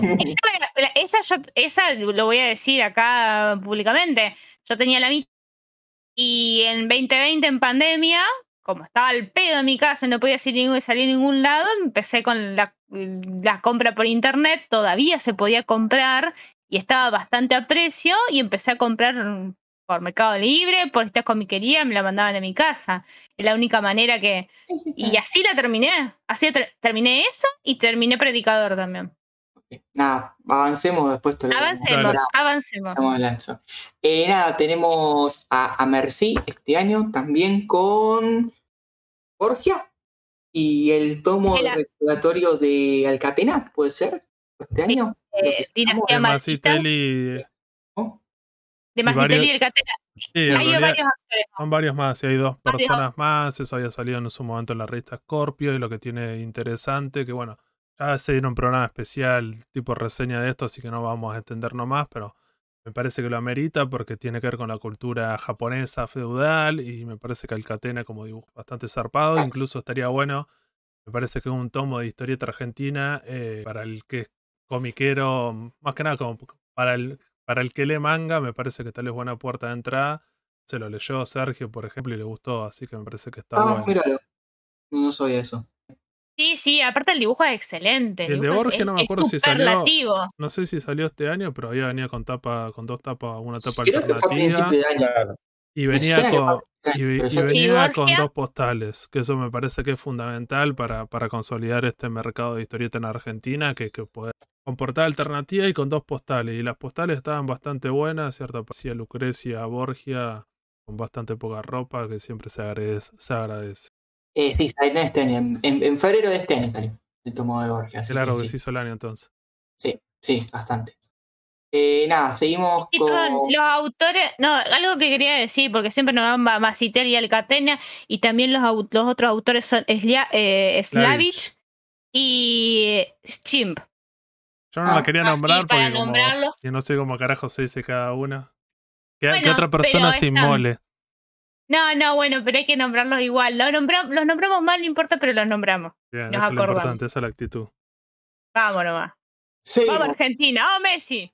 Bien, bien, seguimos. Eh, Pot Fiction con sus tomos de Conan, si mal no recuerdo, que tiene, eh, con sus tomos de eh, Blade Runner, eh, ¿qué año era? Siempre me confundo, Blade Runner también, 2080 y algo, ¿no? eso sí, eh, y no más, porque no sé si sal, creo que se iba a sacar un tomo de, no, ya no sé, ya me, ya me olvidé este año si sacó algo más Fiction en sí de, de- de- No, no, sacó pocas cosas. Una vez más hizo un cronograma que era de Halloween, que prometía que volvían un montón de series, incluso había series nuevas. Llegó a sacar algo, pero también se le Muy complicó. Eh, Sí. Una vez más, la inflación y crisis del papel le dejó esta editorial, porque no sé de dónde es que... Perfecto. Y nada, tenemos la parte de cómic, tal vez vamos a la que a mí más me gusta, eh, historieta nacional. Eh, creo que este año, lo voy a ser sincero, fue el año de Hotel de las Ideas, eh, recuperando varias series eh, nacionales como Borgia, eh, El Síndrome de Gustaviño, si mal no recuerdo. También. El síndrome de Guastavino. No, perdón, Borgia de Cosa. ¿qué? Me parecí. No, Borgia de. eh, de Eh, perdón, eh, el, hipnotizador me, me- Claro, me- el, Ah, el se te- hipnotizador que, que- que- De mezclar los canales. Me, me- mezclé. El, hipnotizador, nada, una edición hermosa que, que ya le hemos Sí. mostrado y he hecho la comparación con la otra. Eh, pudiendo haber sacado tomos de Paco Roca, eh, que pudo sacar la casa hasta en su formato original, que es apaisado, sí. apaisado. Sí, Eh, nada, en sí, la verdad que, que Hotel, nada. sí sacó el apagón, sacó Fanta, Fantagras, Matadero este, 5, creo que Matadero también. 5, que es una bomba. Muy lindo el arte de ese, de ese Muy bueno. cómic. Muy bueno. eh, La Madriguera. Es que, bueno, para mí, para mí el, eh, la mejor licencia de hotel de este año, eh, pero sin lugar a dudas, para mí es Turba. Para mí Ah, es el sí. mejor, Sí, es el mejor de, Eh, el mejor cómic que sacó este año para mí es lejos. O sea, Mm. a ver, sacó cosas preciosas, como bueno, La Subestada, por ejemplo, pero, pero eh, lo que es Turba es, es- es genial. Lo del trabajo de Lauri Fernández, la verdad, súper destacable y bueno, ya, ya hablaremos un poco más de eso. Vale, perfecto. Y después eh, podemos ir con No mataremos al mensajero. La verdad que no recuerdo si este año llegó a sacar algo. Vos, Fede, que No, no, no maten al mensajero. No mataremos zombies y la comiquería y maten al mensajero. Maten al mensajero. eh, No, lo- lo sa- eh, sacó la línea. Sí, perdón, Fede. No, no, lo que iba a decir esto iba a aprovechar con todas estas editoriales, no sé si pasar una por una, pero podríamos primero comentar. Tiene que ver con el tema de, de que muchas de estas cosas las pudimos reseñar gracias a haber conseguido estos ejemplares de, pre- eh, de prensa que varias editoriales nos lo, no- nos lo brindaron. Como siempre, como habíamos dicho en otras oportunidades, muchas de estas editoriales ya lo veníamos consumiendo y seguimos comprando el material, pero siempre está bueno el que te lo puedan acercar muchas veces como tipo preventa, entonces antes que salga lo podés reseñar o podés comentarlo y después más vale, más, más de una de estas cosas la hemos comprado porque realmente nos interesan y si estamos, como decía Santiago Mirá. al principio, Son bárbaros, son porque interesa. de, de Maten al mensajero creo que tengo un par de temas que sacaron este año. Eh, grandes historias de dinosaurios. Creo que hasta lo había leído Ailén. si Sí, no En sí. la línea de grandes historietitas, esa es la de Mako. Eh, Es eh, eh, Viva la Evolución se llama. Eso. Después sacaron El Ángel Negro, si mal no recuerdo, también Es una reedición.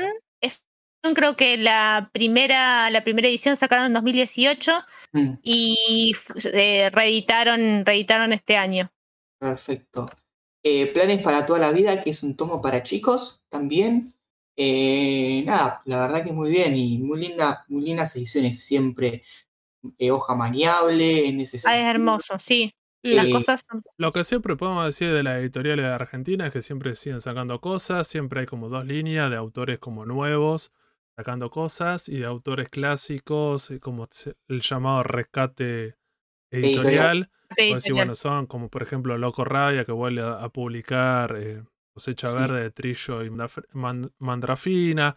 Siempre todas las Sí. editoriales hacen eso, como por ejemplo que salió Black Cat, también eh, Black Cat Studio este año también sacó varias cosas. Entonces sacaron por ejemplo Desfigurado de, de Salvador Sanz o Sarna, de- Sarna. de, Otra que podemos hacer muchas reseñas con el tema de Loco Rabia, por suerte, eh, gracias a- al último que nos pasaron, que nos pasaron casi Sí. todo el catálogo de todo este año. Sí, sí, siempre- La línea, inter- la siempre línea de coso, la, la- Eh, la línea de, de las eh, grapas, la línea de las grapas que hicimos un programa que estuvo Grampas. fabuloso, genial, Grampas, perdón. eh, que bueno, que Fede fue eh, con el autor a presentar el libro El Pequeño Gigante. Sí, junto con, Dam- Eh, con el doc- junto Con con el- Damián de la Batea, que le con mandamos un saludo. Junto con el doctor Dino Pérez eh, de la Batea pudimos hacer una presentación ese. con el dibujante de- del pequeño gigante que lo hicieron acá en Puerto Madryn y bueno, hubo gente, estuvo bueno la presentación, mostramos originales, nos pusimos a hablar un poco sobre el pan.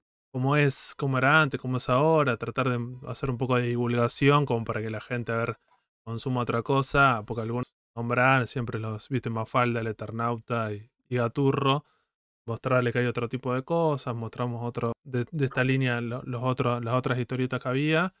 Y bueno, la idea es seguir el año que viene seguramente con Damián y, y hacer algún otro evento, alguna otra cosa, porque siempre está bueno participar en estas cosas y seguir con la parte de la difusión de historieta argentina.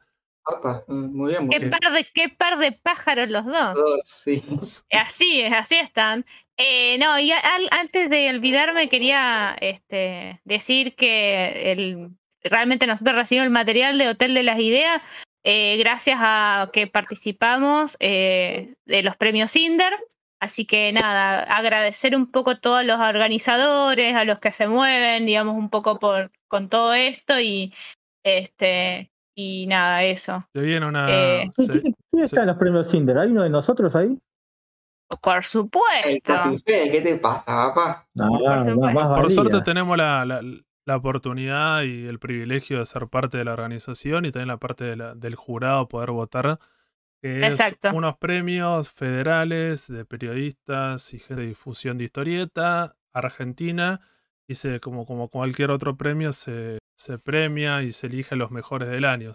Para enero seguramente van a salir ya las ternas de los nominados y esto el año que viene para marzo va una vez más se va a hacer en la Biblioteca Nacional en Buenos Aires la presentación y todo la- esa Y yo celebración. agradecer sobre todo a Andrés Acorsi y a todos los organizadores que pensaron en nosotros, que nos invitaron a participar del debate. A mí yo también participé en, en- en los live que hicieron para la organización, así que la verdad, fue muchas se- gracias, y muchas vienen con- gracias. se vienen con cosas de ese lado porque bueno, una vez más tratamos de, de como siempre hacemos en este podcast, que es como, por eso se llama el sucucho comiquero, porque tratamos de consumir historieta de manga, puede ser, o sea, puede ser historieta japonesa, europea, yankee o también argentina, porque todos tienen cosas buenas y como siempre hacemos hincapié en la cuestión de Argentina, porque tal vez tiene menos difusión, pero hay un montón de cosas buenas. Me parece que, lo, van, van un montón. Incluso para, para cerrar con eso, hace poco tuvimos la presentación también que le hicieron online de la editorial Deriva Editorial, Deriva. que le hicieron por YouTube y se presentaron como una revista digital que es como la cuarta que sacan, se llama Civilización. Y estuvo bastante buena la presentación porque le hicieron como un, un live en YouTube en su canal y estuvieron con la mayoría de los autores de esta antología de temática y pudieron hablar más que nada un poco como siempre, de, de qué va la historieta, cuál es, cómo pensaron esas ideas y esas cosas. Entonces me parece que también está bueno que siempre Deriva es como una de las editoriales de Argentina un poco más vanguardista, ¿cierto? Que apuesta por otro tipo de, formas, formatos y otro tipo de historieta. No es tan clásica, pero me parece que siempre garpa tener algo así como un poco más diferente. Que muchas veces tal vez se lo da a alguien, te va a decir esto es una poronga, pero bueno, cuando lees un poco más te das cuenta que hay cosas que están buenas y tenés que pasar la barrera esa del prejuicio. Sí, y tenés que pasar la barrera también de de sentarte a leer y a descubrir mismo todo esto. Sí, obvio. O sea, lo más importante de todo esto, el tema de la difusión, es justamente llegar a más gente para que más gente lea. ¿Qué es lo importante? Para mí lo fundamental es eso. eh, que, que se lea, que se consuma y que se disfrute. Que Sí. Sí, eso es la, el objetivo. Sí, justamente el acceso a poder tener el material y poder acceder, eso me da, por ejemplo, una ventaja. Cuando, por ejemplo, yo voy y pido mis libros o traigo mis cosas, yo ya sé a lo que estoy leyendo y hasta incluso me he traído cosas gracias a poder leer las reseñas. Lo digo como un buen ejemplo de algo democrático que, de lo democrático que puede ser.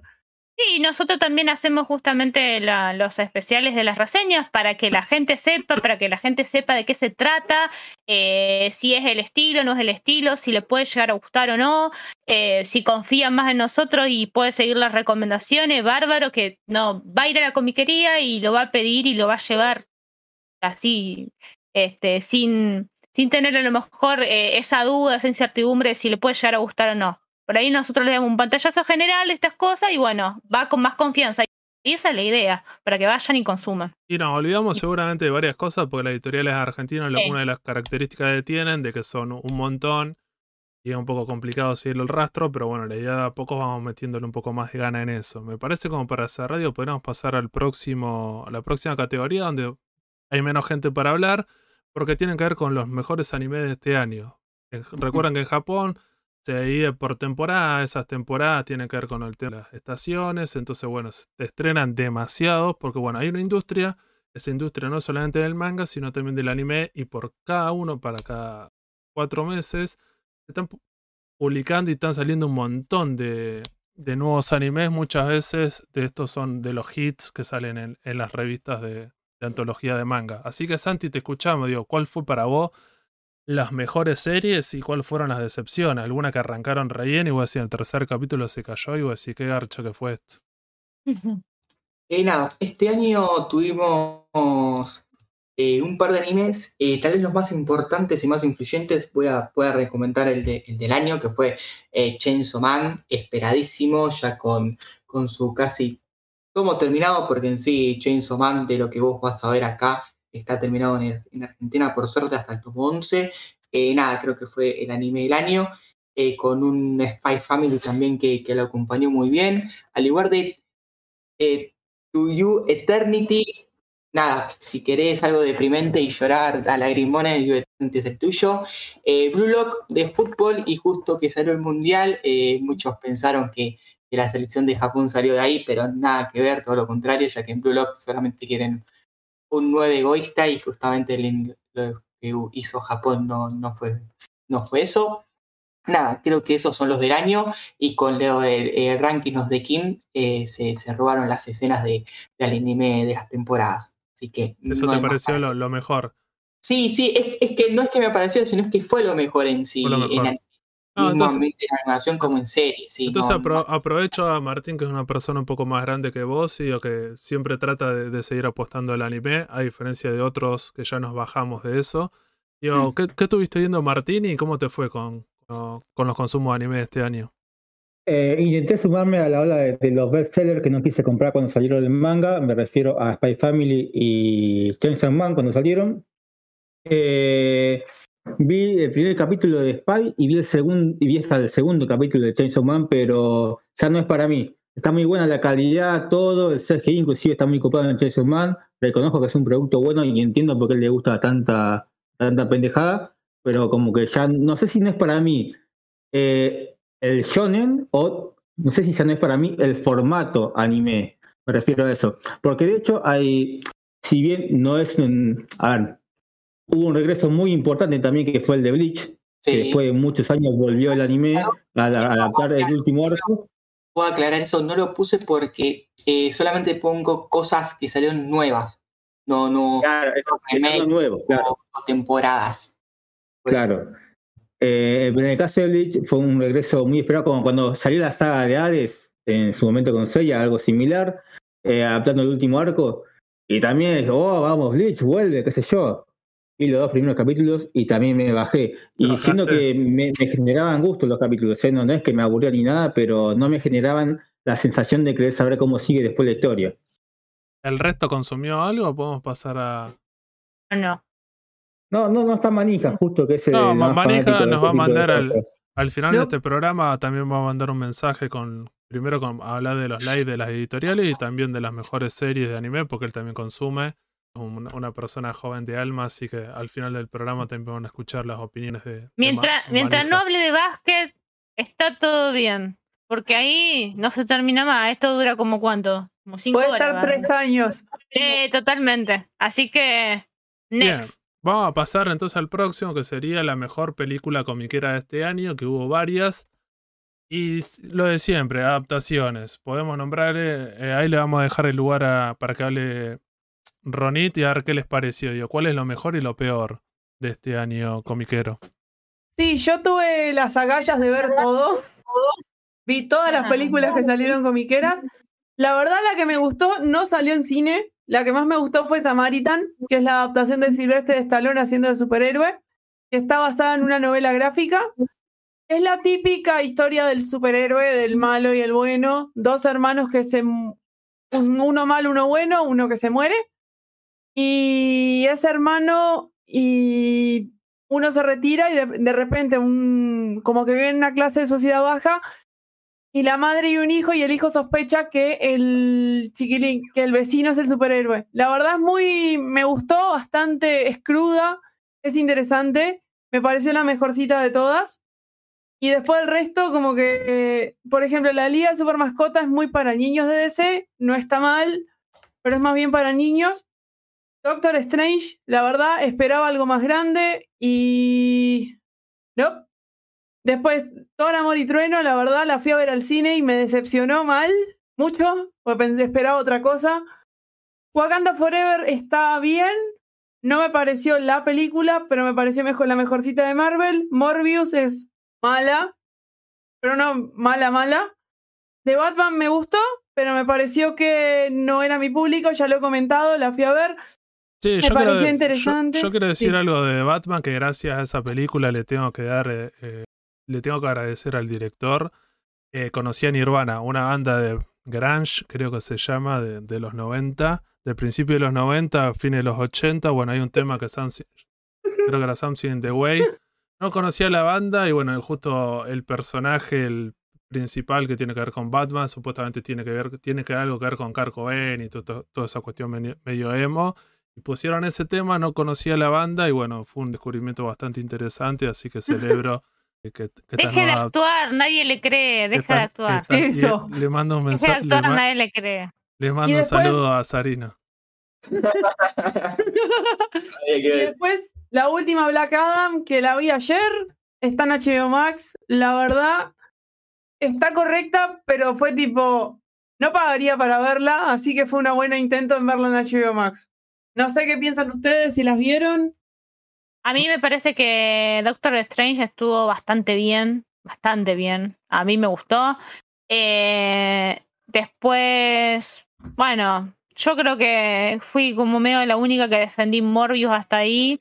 Igual me parece que eh, toda esa línea que tiene, creo que es Universal, puede ser, que tiene los Claro. derechos. No, me parece que son de- Eh, no es la línea de Sony. No, Sony. Sony, perdón, Sony. Sony. Sony, eh, bueno, nada.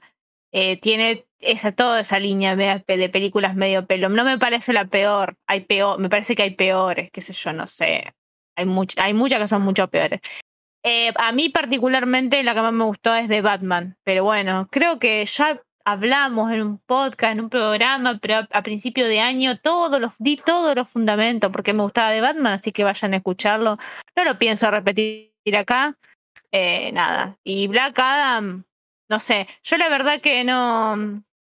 No sé para dónde, no sé para dónde quiere ir DC con todo esto. Y Marvel me parece también que está yendo. Para mí la, me- la mejor película de Marvel de este año fue la de Doctor Strange. Y las otras. Love and Thunder me pareció malísima. La tuve que dejar de ver, la vi por Disney y a, lo, a la media hora la saqué, me pareció horrible. Pero bueno, nada, qué sé yo. Lo que tuvo es que eh, hubo un cambio de, de guiones, de todo. Superman ya no es más Superman. Sí, justo, Eh, justo iba a comentar Cambió eso. todo. Este, increíble lo, lo que acaba de. La cagó. Más Justo- cagar más, la cagó.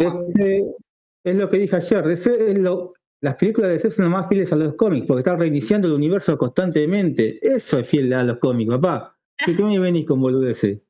Sí, una de las cosas que tiene es que Black Adam, este, de Rock era el productor, estuvo un montón de años para hacer esta película, la salió y le fue bastante mal en taquilla, no fue como lo esperado. Entonces todo lo que iban a construir que tenía que ver con eso, una vez más se cae y, le, ya le pasa un, mont- un montón de veces a DC, a DC en el cine. Quieren apostar a algo, si le sale bien, tienen 20 películas más para hacer, no le va tan bien y listo, se cae todo. Y una de las cosas que dijeron los nuevos, eh, que creo que está Jen Gunn y alguien más, que dijeron, Sí. no, todo esto, toda esta gente que está, listo, todas estas películas las volamos. Este actor estaba, incluso yo que sé, está el actor que iba a ser, que estaba interpretando a, a Superman, renunció a la serie The Witcher en Netflix, supuestamente porque no le interesaba lo que sea, pero bueno, iba a volver a ser Superman. Lo comunicaron en redes sociales, todos los comiqueros más clásicos, todos prendido fuego, todos re emocionados, y que la misma semana dijeron, ¿sabes qué? No, en realidad no va a ser más Superman, y tuvo que decir, no, no voy a ser La más gente Superman. palomita. Y no solo eso, sacaron también a todos los, por ejemplo, Wonder Woman que estaba bien casteada, dijeron para afuera y la sacaron. Iban a hacer la tercera película y le dijeron a la directora, ¿sabes qué? No nos gustó como hiciste la segunda. Y así que listo, se cancela eso. Bueno, ya le había pasado a la película de Batgirl, que también como dijeron, ¿sabes qué? No, no la estrenar nunca. Tienen un par de cosas. Una vez más me parece que tiene que ver con el tema de ver la otra editorial, que le va tan bien hace 20 años en el cine y todas esas cosas. Quieren copiar algunas cosas. Son un poco ansiosos y como que nunca apuestan, porque no es que hacen 20 Ah, bueno, pero- películas. pero bueno. Me parece, me parece que, digamos, la, la- digamos, el, el puesto que, que se ganó James Gunn, creo que eh, la visión de él eh, es un poco distinta a la de la gestión anterior y creo que está ajustando y cambiando cosas. Hay que esperar, hay que esperar a ver qué va a hacer, hay que esperar a ver qué ideas tiene. Eh, a mí particularmente el hecho de que no llamen más a Henry Cavill para hacer las películas de Superman, y yo no lo veo tan mal. Ah, güey, está, muy complicado. No sé qué te está. No, es que ¿elegís creer? Elijo creer que todavía no sé quién va a ser el próximo Superman, no tengo ni idea. Vamos a ver. O sea, yo confío, a mí me gusta James Gunn como director y me gusta, por ejemplo, eh, la de la, la de Escuadrón Suicida de James Gunn fue muy buena. Acuérdense de eso. La, la primera fue malísima y esta eh, la Sí, que dirigió él fue muy buena. Entonces tiene otras, tiene, digamos, me parece que tiene ideas distintas, ideas novedosas que hay que, yo creo que hay que, hay que esperar, hay que esperar a ver qué, qué es lo que decide o con, con- con- o con qué sale básicamente. Eh, no sé, yo le tengo fe a, le tengo fe porque me gusta, me gusta el estilo que tiene. Yo le agradezco a Dios no haberme hecho de DC o de Marvel y no llorar como estos comiqueros cada vez que sale una nueva adaptación o algún Nadie rumor. está llorando, deje, Que- deje que de, lloran. Eso. Que lloran todos estos comiqueros y se rasgan las vestiduras por la- estas nuevas adaptaciones. Hay que no son iguales al cómic, hay que son iguales al cómic.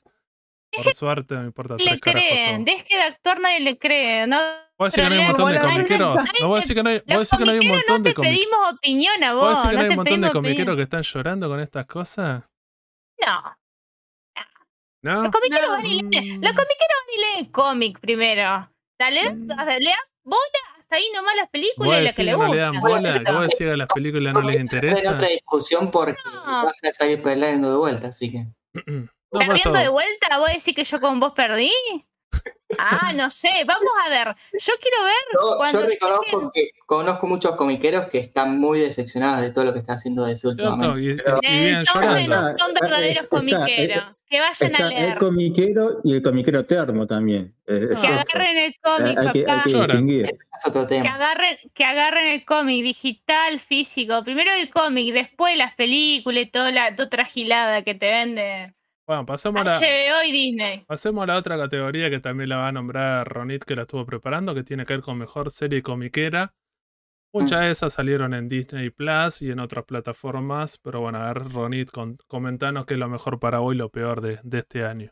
Y empecemos con Naomi, que es una, la última serie que sacaron de la Roverso, que le- gracias a Dios la cancelaron. Nunca la entendí. O sea, si bien se entendi- entendí la premisa porque traté de leer el personaje, y de qué trataba. Venía interesante la premisa, pero la verdad, en el capítulo 3 empezaron a entremezclar las tramas, seguir en círculos y fue malísima. Gracias DC por cancelarla. Después viene Peacemaker, que es así, me gustó mucho. Es Esa buenísima. por HBO Max. Es buenísima. Esa, Sí. esa mírenla porque es bárbara. Es excelente. Aparte está muy, para todos los que les gusta el glam rock y los 80, tiene mucha influencia de esto. Me encanta. Este es el personaje de, que, so- que sale justamente de la película de. Hablando de la versión cinematográfica, ¿no? Obviamente está basado en un personaje de cómic, pero es el personaje del Escuadrón Suicida de James Gunn, que mencionó hoy, hoy Sí, Ailén. sí. Sí. Claro, Del- de ahí. James Gunn agarró y como vio que el personaje fue muy bueno y muy bien, decidió hacer una serie spin-off. Tiene segunda temporada el año que viene, así que la veremos cuando salga el spin-off. En la temporada que viene Sandman, que no la vi. Aileen, Ah, sí, obvio. Ya estamos haciendo el, el salió el primer especial de Satman que un poco hablamos de la hablamos del cómic y también hicimos a una comparativa, nombramos la serie, la verdad que la serie está excelente, tiene ya una mm, confirmada una segunda temporada, que es lo que todos temíamos por ahí por el, el- tema del presupuesto, si digamos si cerraban los números para hacer porque es una serie eh, costosa. Eh, la verdad que por ahora no decepcionó, está bastante bien. Es una muy buena adaptación. Y después, bueno, Moon Knight, para, para mí Moon Knight es la de, la de las series. Peacemaker me gusta mucho, pero Moon Knight eh, para mí es bárbara. Para mí es genial. No sé qué te pareció a vos, Ronnie. a mí Night me gustó, me pareció que estaba interesante. Toda la parte del Egipto, el terror y el trasfondo del personaje también estuvo muy interesante.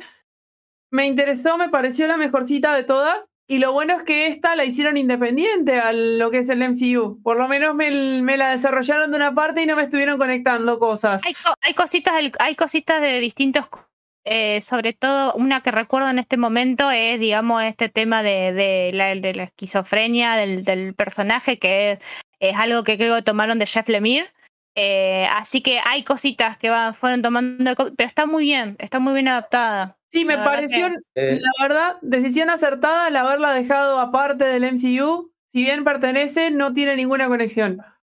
Eh, Les hago una pregunta a las dos, porque cuando salió cierta serie, eh, Miss Marvel, que yo dije que no me gustó, salieron las dos a matarme. ¿Cómo puedes decir eso? O porque mirás Dragon Ball, no sabes nada de la vida. Pero hoy ya terminada la serie y quiero el balance general de ambas sobre Miss Marvel. Aileen no, para mí me pareció, a mí me pareció que estaba bastante bien para hacer a una serie de una persona de 15 y 16 años. Si es para, mí, como para mí me muero. A mí, claro, e- ese es el tema. Es lo que, lo que habíamos, digamos, eh, en su momento cuando analizamos la serie, lo que habíamos dicho que en realidad la serie estaba bien, pero nosotros no éramos el público objetivo, que era la, era la conclusión que habíamos sacado con fe en su momento. Me parece que el público objetivo son eh, preadolescentes y adolescentes que están entrando al mundo del cómic, eh, también un poco este, el personaje de una, de una chica, digamos, que sea la protagonista. Eso también es como que de alguna manera trata de incluir a las mujeres, a las mujeres a lo que es el cómic de superhéroe, eso está buenísimo, siempre, siempre es bienvenido, así que bueno, nada. Creo que nosotros nos, a nosotros no nos gustó demasiado, no nos llamó la atención porque no somos el público dirigida a la serie. Pero la serie es muy buena. La serie, a- a- en líneas generales, eh, la apuesta, eh, lo- todo lo que le pusieron, los efectos especiales. A mí me encantó. lo- una de las cosas que me A gustó. De la serie sí, me, me hizo acordar mucho a, a- lo, lo- lo decía cuando hablamos de la serie, a Scott Pilgrim, viste, con el tema de esa cosa muy gamer que tenía, de los efectos especiales, así que nada. eh, esto me, Sí. pare- ah, me pareció que está buena, pero no es para nosotros. Sí, hay que- Incluso también hablamos de la, hablaban de la partición y toda la parte de, La parte de cultural. India y Pakistán y eso fue, la verdad, me quedé, me quedé googleando después porque me pareció interesante. Sí. Y después si seguimos con la serie está She-Hulk, que es una porquería, Sí, perdónenme. totalmente. Yo como no soy abogada, pero como persona del derecho me siento estafada. No, mira, a, a verdaderos comiqueros le gustó. Es raro, pero bueno, no sé. El, ver- el verdadero comiquero, el verdadero comiquero no le puede gustar jamás lo que hicieron con Daredevil en esa serie. Si hay un comiquero que le gustó esa porquería, es bueno. cierto. Una de las Es cosas que, que- que tuvo esa serie, a diferencia de las otras que estaban comentando que estaban un poco alejadas del universo, en esta serie es que trataron de meter personajes que ya existían, eh, el medio que tiene que ver con las series a esto, que tiene que ver con Daredevil. Una de las personas muy fanáticos del Daredevil de Netflix era Martín, que estaba muy emocionado con esa inclusión y lo vio. ¿Y qué te pareció, Martín? Una porquería. Si vos me decís que en los cómics Daredevil es exitoso, que obviamente hay, 80 millones de versiones de Daredevil, hay un montón de guionistas pasando por ahí, obviamente hay un, hay un Daredevil chistoso que es el chiste pilotudo y se prende esa joda. Pero si me haces un balance general en porcentaje, Daredevil no es esto.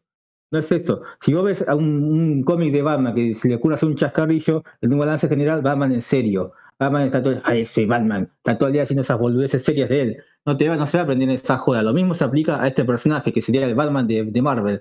Y no, eh, lo metieron, lo incluyeron en la serie de She-Hulk que va para un lado más cómico, que los cómics de She-Hulk sí son cómicos, en ese lado sí está bien, está bien respetado. Después, si a vos te gusta o no que rompa la cuarta pared, es subjetividad tuya, pero me incluís a un personaje que no, no, no da para el perfil de esa serie y me lo, me lo arruinás y me lo estropeás. Quiero creer que eh, lo rebajaron a ese nivel solamente por la serie de She-Hulk. Cuando tenga su serie propia, junto con Wilson Fields, van a tener un, rol diferente. Apareció con otro trajecito, ¿no?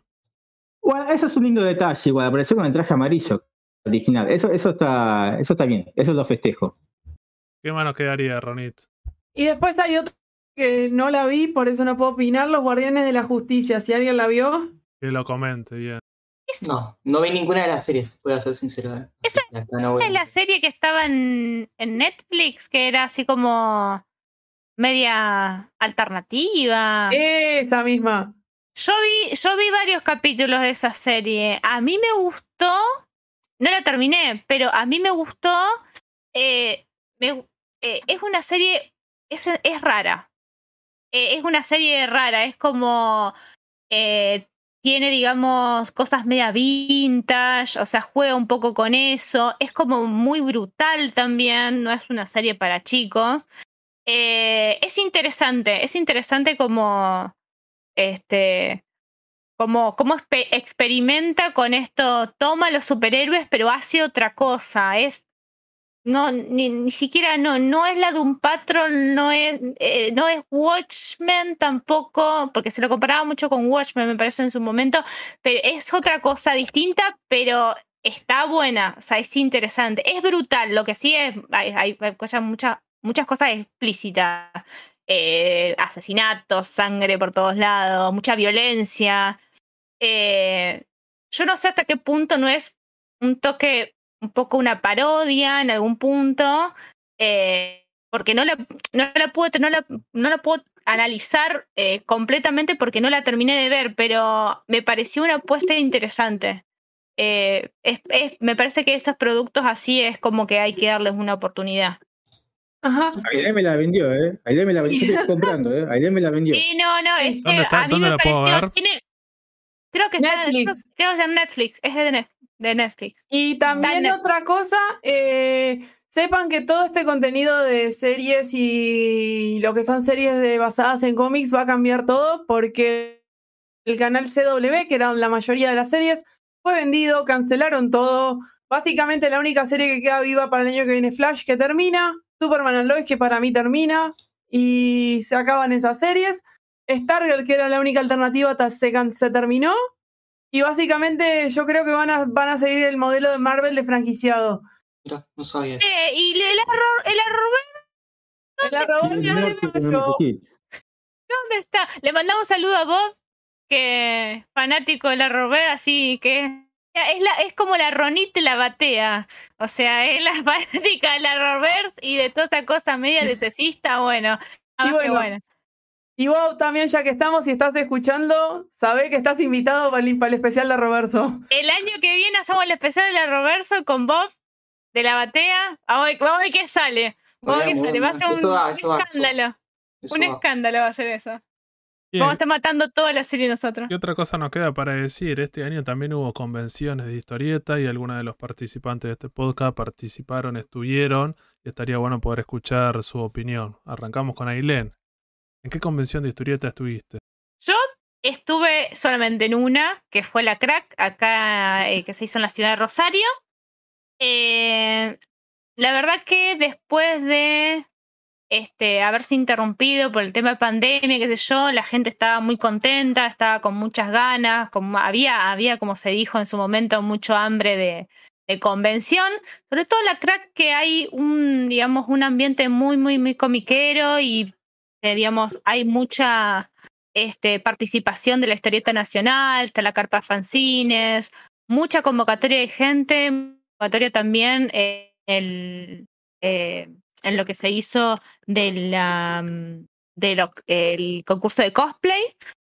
Eh, así que nada, muy lindo, los días acompañaron muy bien, fue, a pesar de haber sido en agosto, hizo un calorcito muy lindo, que Job Jones, me acuerdo que escuché por ahí que le dijo a, Eduardo Rizzo que no, esto no parecía, no parecía invierno, acá me parecía verano, así que bueno, nada, estuvo muy buena convocatoria, la verdad que estuvo bárbaro.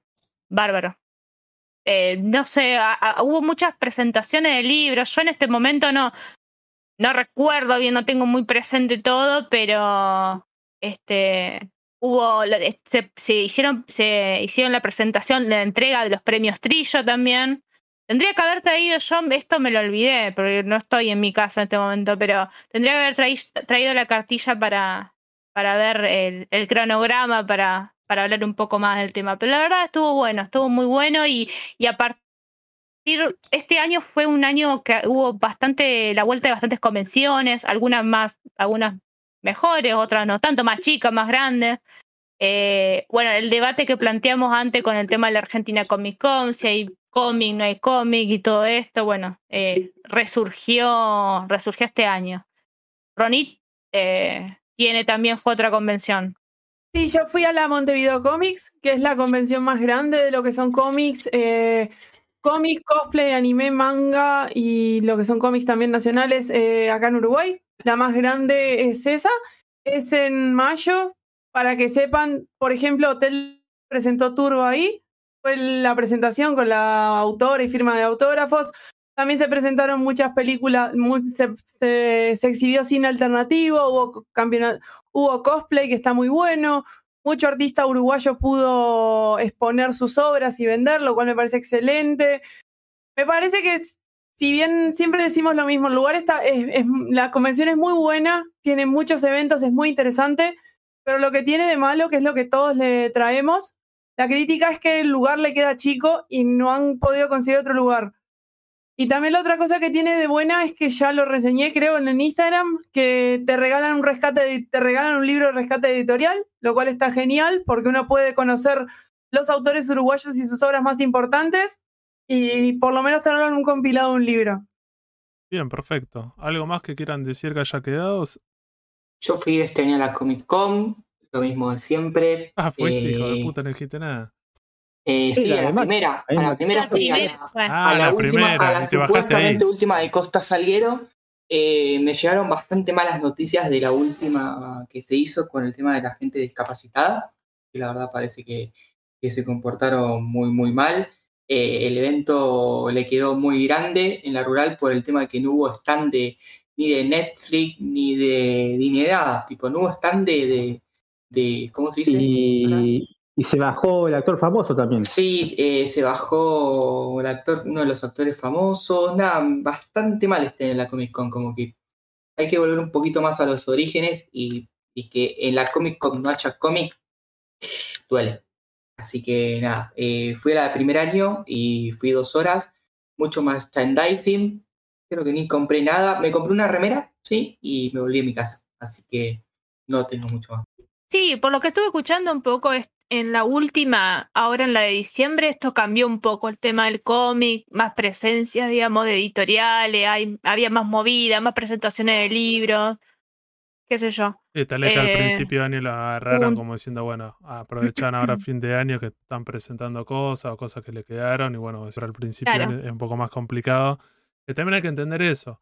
Me parece que, que estas convenciones recién estaban volviendo después de la pandemia, entonces antes lo que hacían todas las editoriales de historieta presentaban cosas porque siempre era una buena ventana, como por ejemplo con la crack, pero cuando la dejaron de hacer es como que bueno, las editoriales tuvieron que buscar alternativas por otros lados y ahora que vuelven se tienen que volver a organizar, como diciendo siempre está bueno presentar cosas, Pero bueno, tal vez la primera, la, primera les queda un poco desfasado. Lo último que podríamos decir entonces, como para ir cerrando, digo, de este año. Ah, justo le iba a preguntar a Martín que lo, el tema del anime en el cine, digo, no sé qué te pareció, si alguien quiere comentar algo, todas las cosas que se estrenaron en cine este año de anime en este país. ¿Por qué Eh, pensaste que yo iba a saber eso, no? ¿No viste ninguna en el cine? Yo puedo, yo vi una, yo vi una este año. La, la única que valía la pena, después las demás no, no las vi. Ah, bien. Yo vi One Piece. Yo vi, la de Yo vi Jujutsu Dragon este Ball. ¿Cuál, venía- cuál valió la pena este año, Martín? Dragon Ball, la única. Ball. Después todo demás. eh, con esto cerramos, con esto cerramos eh, el podcast de Sucucho Comiquero, señoras y señores. Eh, dale, sí, dale, decís, ¿qué No, decir? no, Santi Pará, vio la pará. de Jujutsu, que es como una serie Ah, nueva. Jujutsu Kaisen no es una porquería. Imagino que no es una porquería, no soy yo de mierda también. ¿Qué venís con convocar boludo ese boludo? No, Dale, defendela, no, Santi. No, no, pero valió Defendela. más la pena y fue la que tuvo más auge este año. ¿Cuál? Le ganó Dragon Ball. Ganó Dragon. Ball. Un bol robó como No, no le loco. rompió el tuje a Jujutsu Kaisen. La rompió. Pobre, La casa de una comiquería te compra todo pendejo 10 años, boludo. Pero, y no, y viste la Claro. Dragon Ball, que le rompió el orto a Jujutsu, boludo. Le compra Para mí, para mí, la que tuvo más auge este año terminó siendo Jujutsu y con esto trajo mucha más gente. Dragon Ball, Sí. la vi. la- ¿Dónde estaba la- Jujutsu? ¿Cuánta gente había con vos al lado de Jujutsu? Dos personas locas, no, boludo. ¿Con cuánta gente la viste, Santi? ¿La viste en- en cine? ¿El cine estaba lleno? Chicos. ¿Estaba lleno el ¿Cuántos cine? días estuvo en pantalla? ¿Cuántos días estuvo en pantalla? Eh, No, ¿sabés lo que pasa? Dos, meses, dos, tres meses estuvo, ¿no? Estuvo, va. Ah, tres meses. No, no, pero ¿sabes lo, lo que pasa, Martín? Le hizo mal ver tantos videos de su cuchesco y entonces quedó medio turureco así. Ah, No, no, quedó. Y este año tampoco no estuvo la de la de Demon, no estuvo. de un Este año estuvo Dale, Bell. Este año tuvimos Bell, la de Sao, Jujutsu Kaisen, One Piece, Dragon Piece. Ball. Mm. ¿Y cuál más me, me estoy comiendo alguna? Pero la verdad en Tomás eso. todas, todas esas juntas y tuvieron la mitad de espectadores de Dragon No, Ball. Ah, Evangelion. No, no, va- Evangelion también. vamos, Ah, vamos con los datos. Bien. Vamos con los datos. En anime, en la página Anime Cine Argentina, que siempre tienen los datos de, todas las películas de anime estrenadas en Argentina de la historia, Mm. Dragon Ball Super Super Hero metió 620.000 espectadores. Santi que dice. Jujutsu Kaisen En tu 0 cara fue mejor. ¿Cuántas metió Ju- Mm. Jujutsu? ¿Cuántas? 119.000. Bueno, pero Eh, para hacer algo nuevo y está bien. Y Dragon Estás Ball, comparando un Dragon Ball que Dale. es algo que Dragon Ball metió eh, 620.000 y la otra 120. la Más, más vale que, Suar. que una más A la película de. Suar le ganó. Ah, le ganó la película de Azar también. En Mira, Pero esa sí. semana sí. Bueno, también. No, no, esto no quiere decir que porque una película es más vista es mejor o lo que sea, pero una cuestión que podemos analizar sobre qué le interesa a la gente y lo que consume la gente, bueno, claramente Ah, estas nuevas Ayer valió la, películas. la- la pena la entrada. No sé si valió la pena ver Dragon Ball. A eso quiero llegar. Ah, sí, vos decís que no. Eh, Yo sí laburaría con un tipo que las 24 horas del día bardea a Dragon Ball, capaz que también me contaminaría la forma de pensar. Pero para mí, valió la pena. Dragon Ball a 24 horas. Y sí, sí, que se consumen En todo serio. esto. No me jodan a Gatoro y todo, toda esa bosta. Eh, que, que sé. Ah, Ja, ja, ja, ja. Ja. No deja. No, no, no, no. No tiene, no tiene análisis Acá está. esto. No resiste análisis. La verdad se agradece a las distribuidoras de cine que están apostando a lo que es el género de anime y empezar a pasar películas fuera de No, joda. Y ahora el que tendría que ser un boom para 2023 es la, la nefasta de Slandom. ¿O no? Para mí debería- esa, esa ni la van a estrenar. ¿Vos decís que no la si traen? se va a estrenar. No, eso ¿Ustedes dicen que para, eso para los tiragomas que están en contra de Dragon Ball y lo que sea, pero después le estrenan esa Claro. película que es horrible, vos decís, ni siquiera la estrenan, y vos decís, che, si vos vemos Un un teaser, es todo con. Vos decís, está buena, y yo qué sé. No, no, yo vi, es un espanto.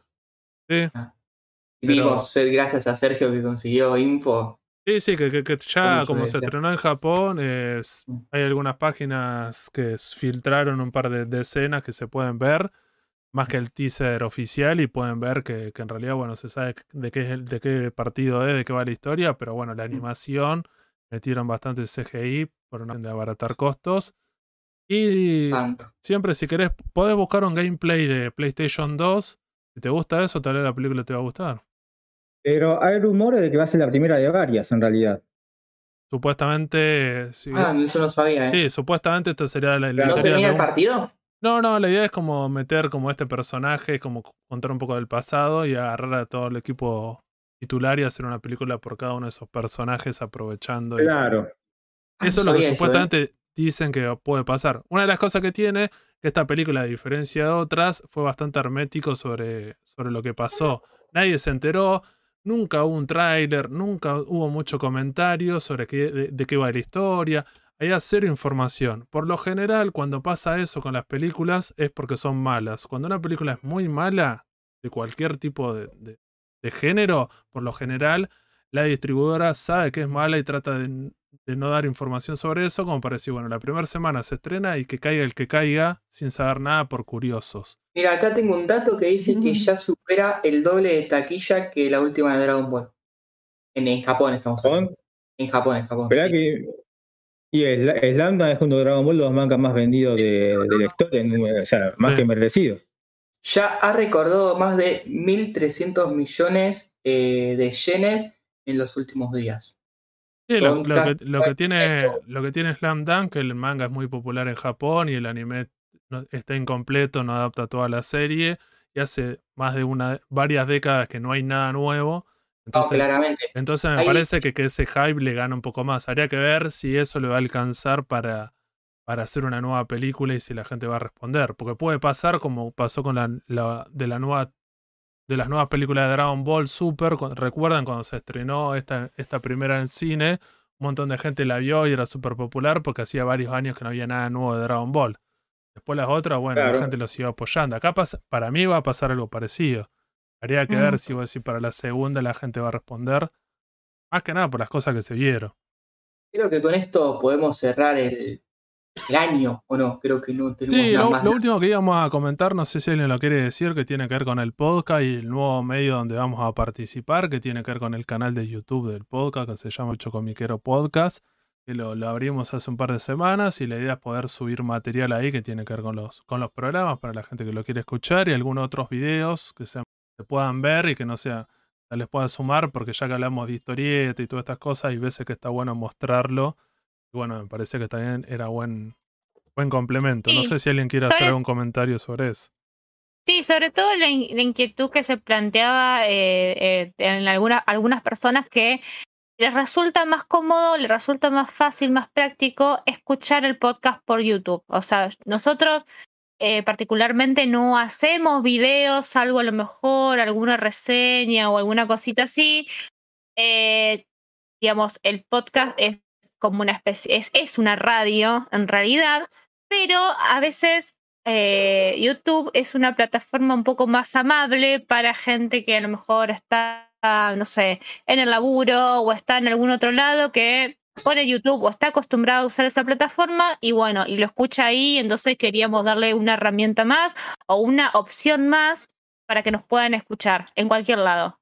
Eh, si no escuchan por, digamos, por plataforma de podcast, lo pueden escuchar por YouTube a los programas. Así que nada, y, bueno, espero que les guste. y además, si, si nos consideramos en cierta manera divulgadores, ¿no? Y queremos que esto, la lectura de la historieta llegue a cada vez más gente, estaría bueno acaparar cuanta plataforma sea posible, ¿no? Si vos sabes que hay mucha gente que porque los capítulos están subidos a Spotify, Anchor, Google Podcast, se queda afuera porque está acostumbrada a YouTube, bueno, ahí tenés otra opción más y le puede llegar a mucha más gente.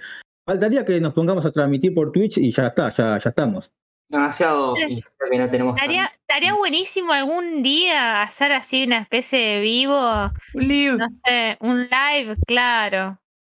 Eso, eso obviamente, una ocasión espe- muy especial que lo amerite Algo tampoco, especial. porque estamos Sí, sí, al sí. pedo para hacer todo esto. No, no, no, chicos. No. Estamos acá, nosotros laburamos. pidiendo Pero bueno. pero- no vamos, tampoco, no, no vamos a pedir jamás. No, no vamos a pedir jamás en la vida cafecito, no, me- no, por no, no lo vamos a hacer. Así que en algún momento, no sé, tal vez veremos a futuro. Gracias por sugerir y bueno, A veces en dos aumentos de Ibrea capaz que empezamos a pedir cafecito, pero por el momento todavía no nos está en mente. Hablando de Ibrea, una de las cosas como para cerrar es que uno de los comentarios de su blog de Ibreality, una de las personas le preguntó a, a Ibrea si iban a sacar la Kansenban de Full Metal Alchemist y eh, Leandro Berto dijo que solamente le iba a sacar si Argentina era campeón del mundo. una persona que tal vez tiene algunos problemas que tiene que ver con la nacionalidad y el lugar donde nació, pero bueno, ese es otro tema, pero bueno, vamos a ver que, Eh. si lo cumple o no, pero A ver qué dice. Sí. Es como No, pero- el, el chiste de los Simpsons, ¿viste? Es que Creo bueno. que voy a donar una cierta Sí. cantidad de guita al día que lo huele. Es que justamente, es que justamente ahí, mm, no sé si, si alguno sigue la cuenta de historieta shitposting, ya hizo el, Eh, hizo sí, el, el meme. post, el meme de equiparándolo al señor Burns con el chancho que vuela, así que nada. Un comentario Vamos si desafortunado. Es verdad que por lo general responden un montón de preguntas, entonces voy a decir, más vale que, esto es como es un extracto de todas, no sé cuántas de dar más de que mil respuestas en el año, pero bueno, pero ponele que justo esta fue un poco desafortunada el comentario. Ahora seguramente después en- dentro de un mes te dicen en realidad es una de las tantas licencias que tienen contratadas, que puede ser, porque tienen un montón. Se cierran la boca a todos y vamos a ver quién la compra. Otra Kansenban más a la Argentina. Eh, y, y mucha gente tiene recientemente la Tango. Y a mí me gusta, la verdad, no la, no la, no la Pero la Kansenban de Full Metal Alchemist es preciosa. El Yo que no no, la Sí, tiene, Sí, como, como toda Kansenban. No, pero Ah, esta, tiene un par que- de detalles. Creo que a la Tango no le falta nada. Esta, Tiene esta tiene, tiene un par de detalles de las tapas y no sé, el- Está bastante cuidada. Una edición que son- salió en tiene, Estados tiene, Unidos y doble en so- tiene doble sobrecubierta, páginas a color. Es, es- es una locura. Sí, es bastante cuidada. ojo, Elen. Ojo, Elen, que el anuncio que hizo Ibrea de, de lo nuevo que va a sacar de, de Full Metal, que no sé si es una especie de data, porque no ayuden Ah, con verdad. eso, va a ser en formato A5. Formato A5, J Ah, o J que puede ser para que combine con la Kansenban. Una de las cosas que se había plan- que se había especulado tenía que ver con eso. Sí, me parece que es como, no sé, un databook, un fanbook, información sobre, la serie. Y bueno, una de las cosas que se especula es esa. que casualmente tiene el, el tamaño de, de una Kansenban. Tal vez podría ser el puntapié de, de ese tipo de edición. Pero bueno, vamos a esperar. Veremos a futuro. Gracias por sugerir. Y esto fue todo el repaso del año. Algunas de las cosas que quedaron seguramente afuera la va a comentar Manija cuando terminamos de despedirnos, que nos va a mandar un audio y lo vamos a agregar al final. ¿Alguien más quiere decir algo? Eh, Fede, No, yo te puedo pedir algo. Este es el fin de la temporada 2. La temporada que viene, ¿podemos eh, empezar automáticamente como temporada 5? Viste Claro. que en algunos casos eh, tienen más temporadas que, que programas, pero ¿podemos entrar en esa onda o, o decir que no da? A Hacemos cinco programas, cerramos temporada. Abrimos temporada, hacemos otros cinco programas, a cerramos pa- a mí me temporada y así. parecía, a mí me parecía que estaba bueno tener una temporada para que, para que nosotros nos sirva como un año, ¿cierto? Una temporada por año, de esa manera, voy a decir, bueno, el podcast cumplió este año los dos años, en noviembre, cumplió los, ya superamos los 100 programas, no hicimos ningún tipo de evento, nada en especial, porque bueno, estábamos expectantes con, con el Mundial y toda esa previa, entonces no pudimos organizar nada de eso, pero me parece que vamos a seguir respetando eso. Nos parecía que estaba bueno o interesante que cada una de las temporadas sirva para ver cuántos años tiene este podcast. Como varios, Que en realidad, arrancamos en el ¿eh? 2020. en realidad son más de 100 programas porque nunca contamos nosotros, eh, el- en un primer momento habíamos empezado a hacer novedades, que fue, digamos, una sección que dejamos de hacer. Y después ahora empezamos a hacer las reseñas y tienen una numeración aparte, así que son más de 100 Claro. Tienen Sí, para entretener En, re- un montón. en realidad, si sumamos eso, creo que va por el número 49, me parece. O sea que tendremos casi como 150 capítulos en estos dos años. Es bastante. Para un podcast semanal es un montón y bueno. Esperemos que el año que Sí. viene, cuando volvamos, cierto, este es el último programa del año, hay que ver cuándo vuelve el, el año que viene. Seguramente para el verano tenemos, vamos a grabar algunas cosas especiales, como para zafarla e- en enero, y volveremos seguramente en febrero como para arrancar el año en la temporada 3 como Martín no quiere, pero bueno, le vamos a- ya se va a decidir que va a ser la temporada 3. Todos Espero que no nos tenga, decisión, Fede. espero que Fede no nos tenga con el látigo todavía. espero que le pongan un toque más de... Los esclavos sea, del sector eh, 7G, Capish. acá eh, trabajando. Esperemos que sean un poco más Capish. proactivo al resto de los integrantes, que estaría bueno. Si quieren agarro el látigo yo, no tengo problema. Ser- Bien. Ya, ya, se da para otro terreno. Y con eso cerramos este segundo año del podcast del Sucucho Comiquero con este balance. Gracias a todos por habernos escuchado. Nos vemos el año que viene, gente. Saludos. Besitos, besitos. Beso y feliz año.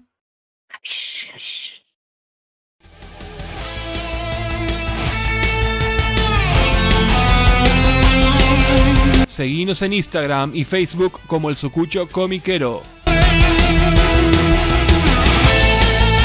Y escuchanos en Spotify, Google Podcast, Anchor y otras plataformas de podcast.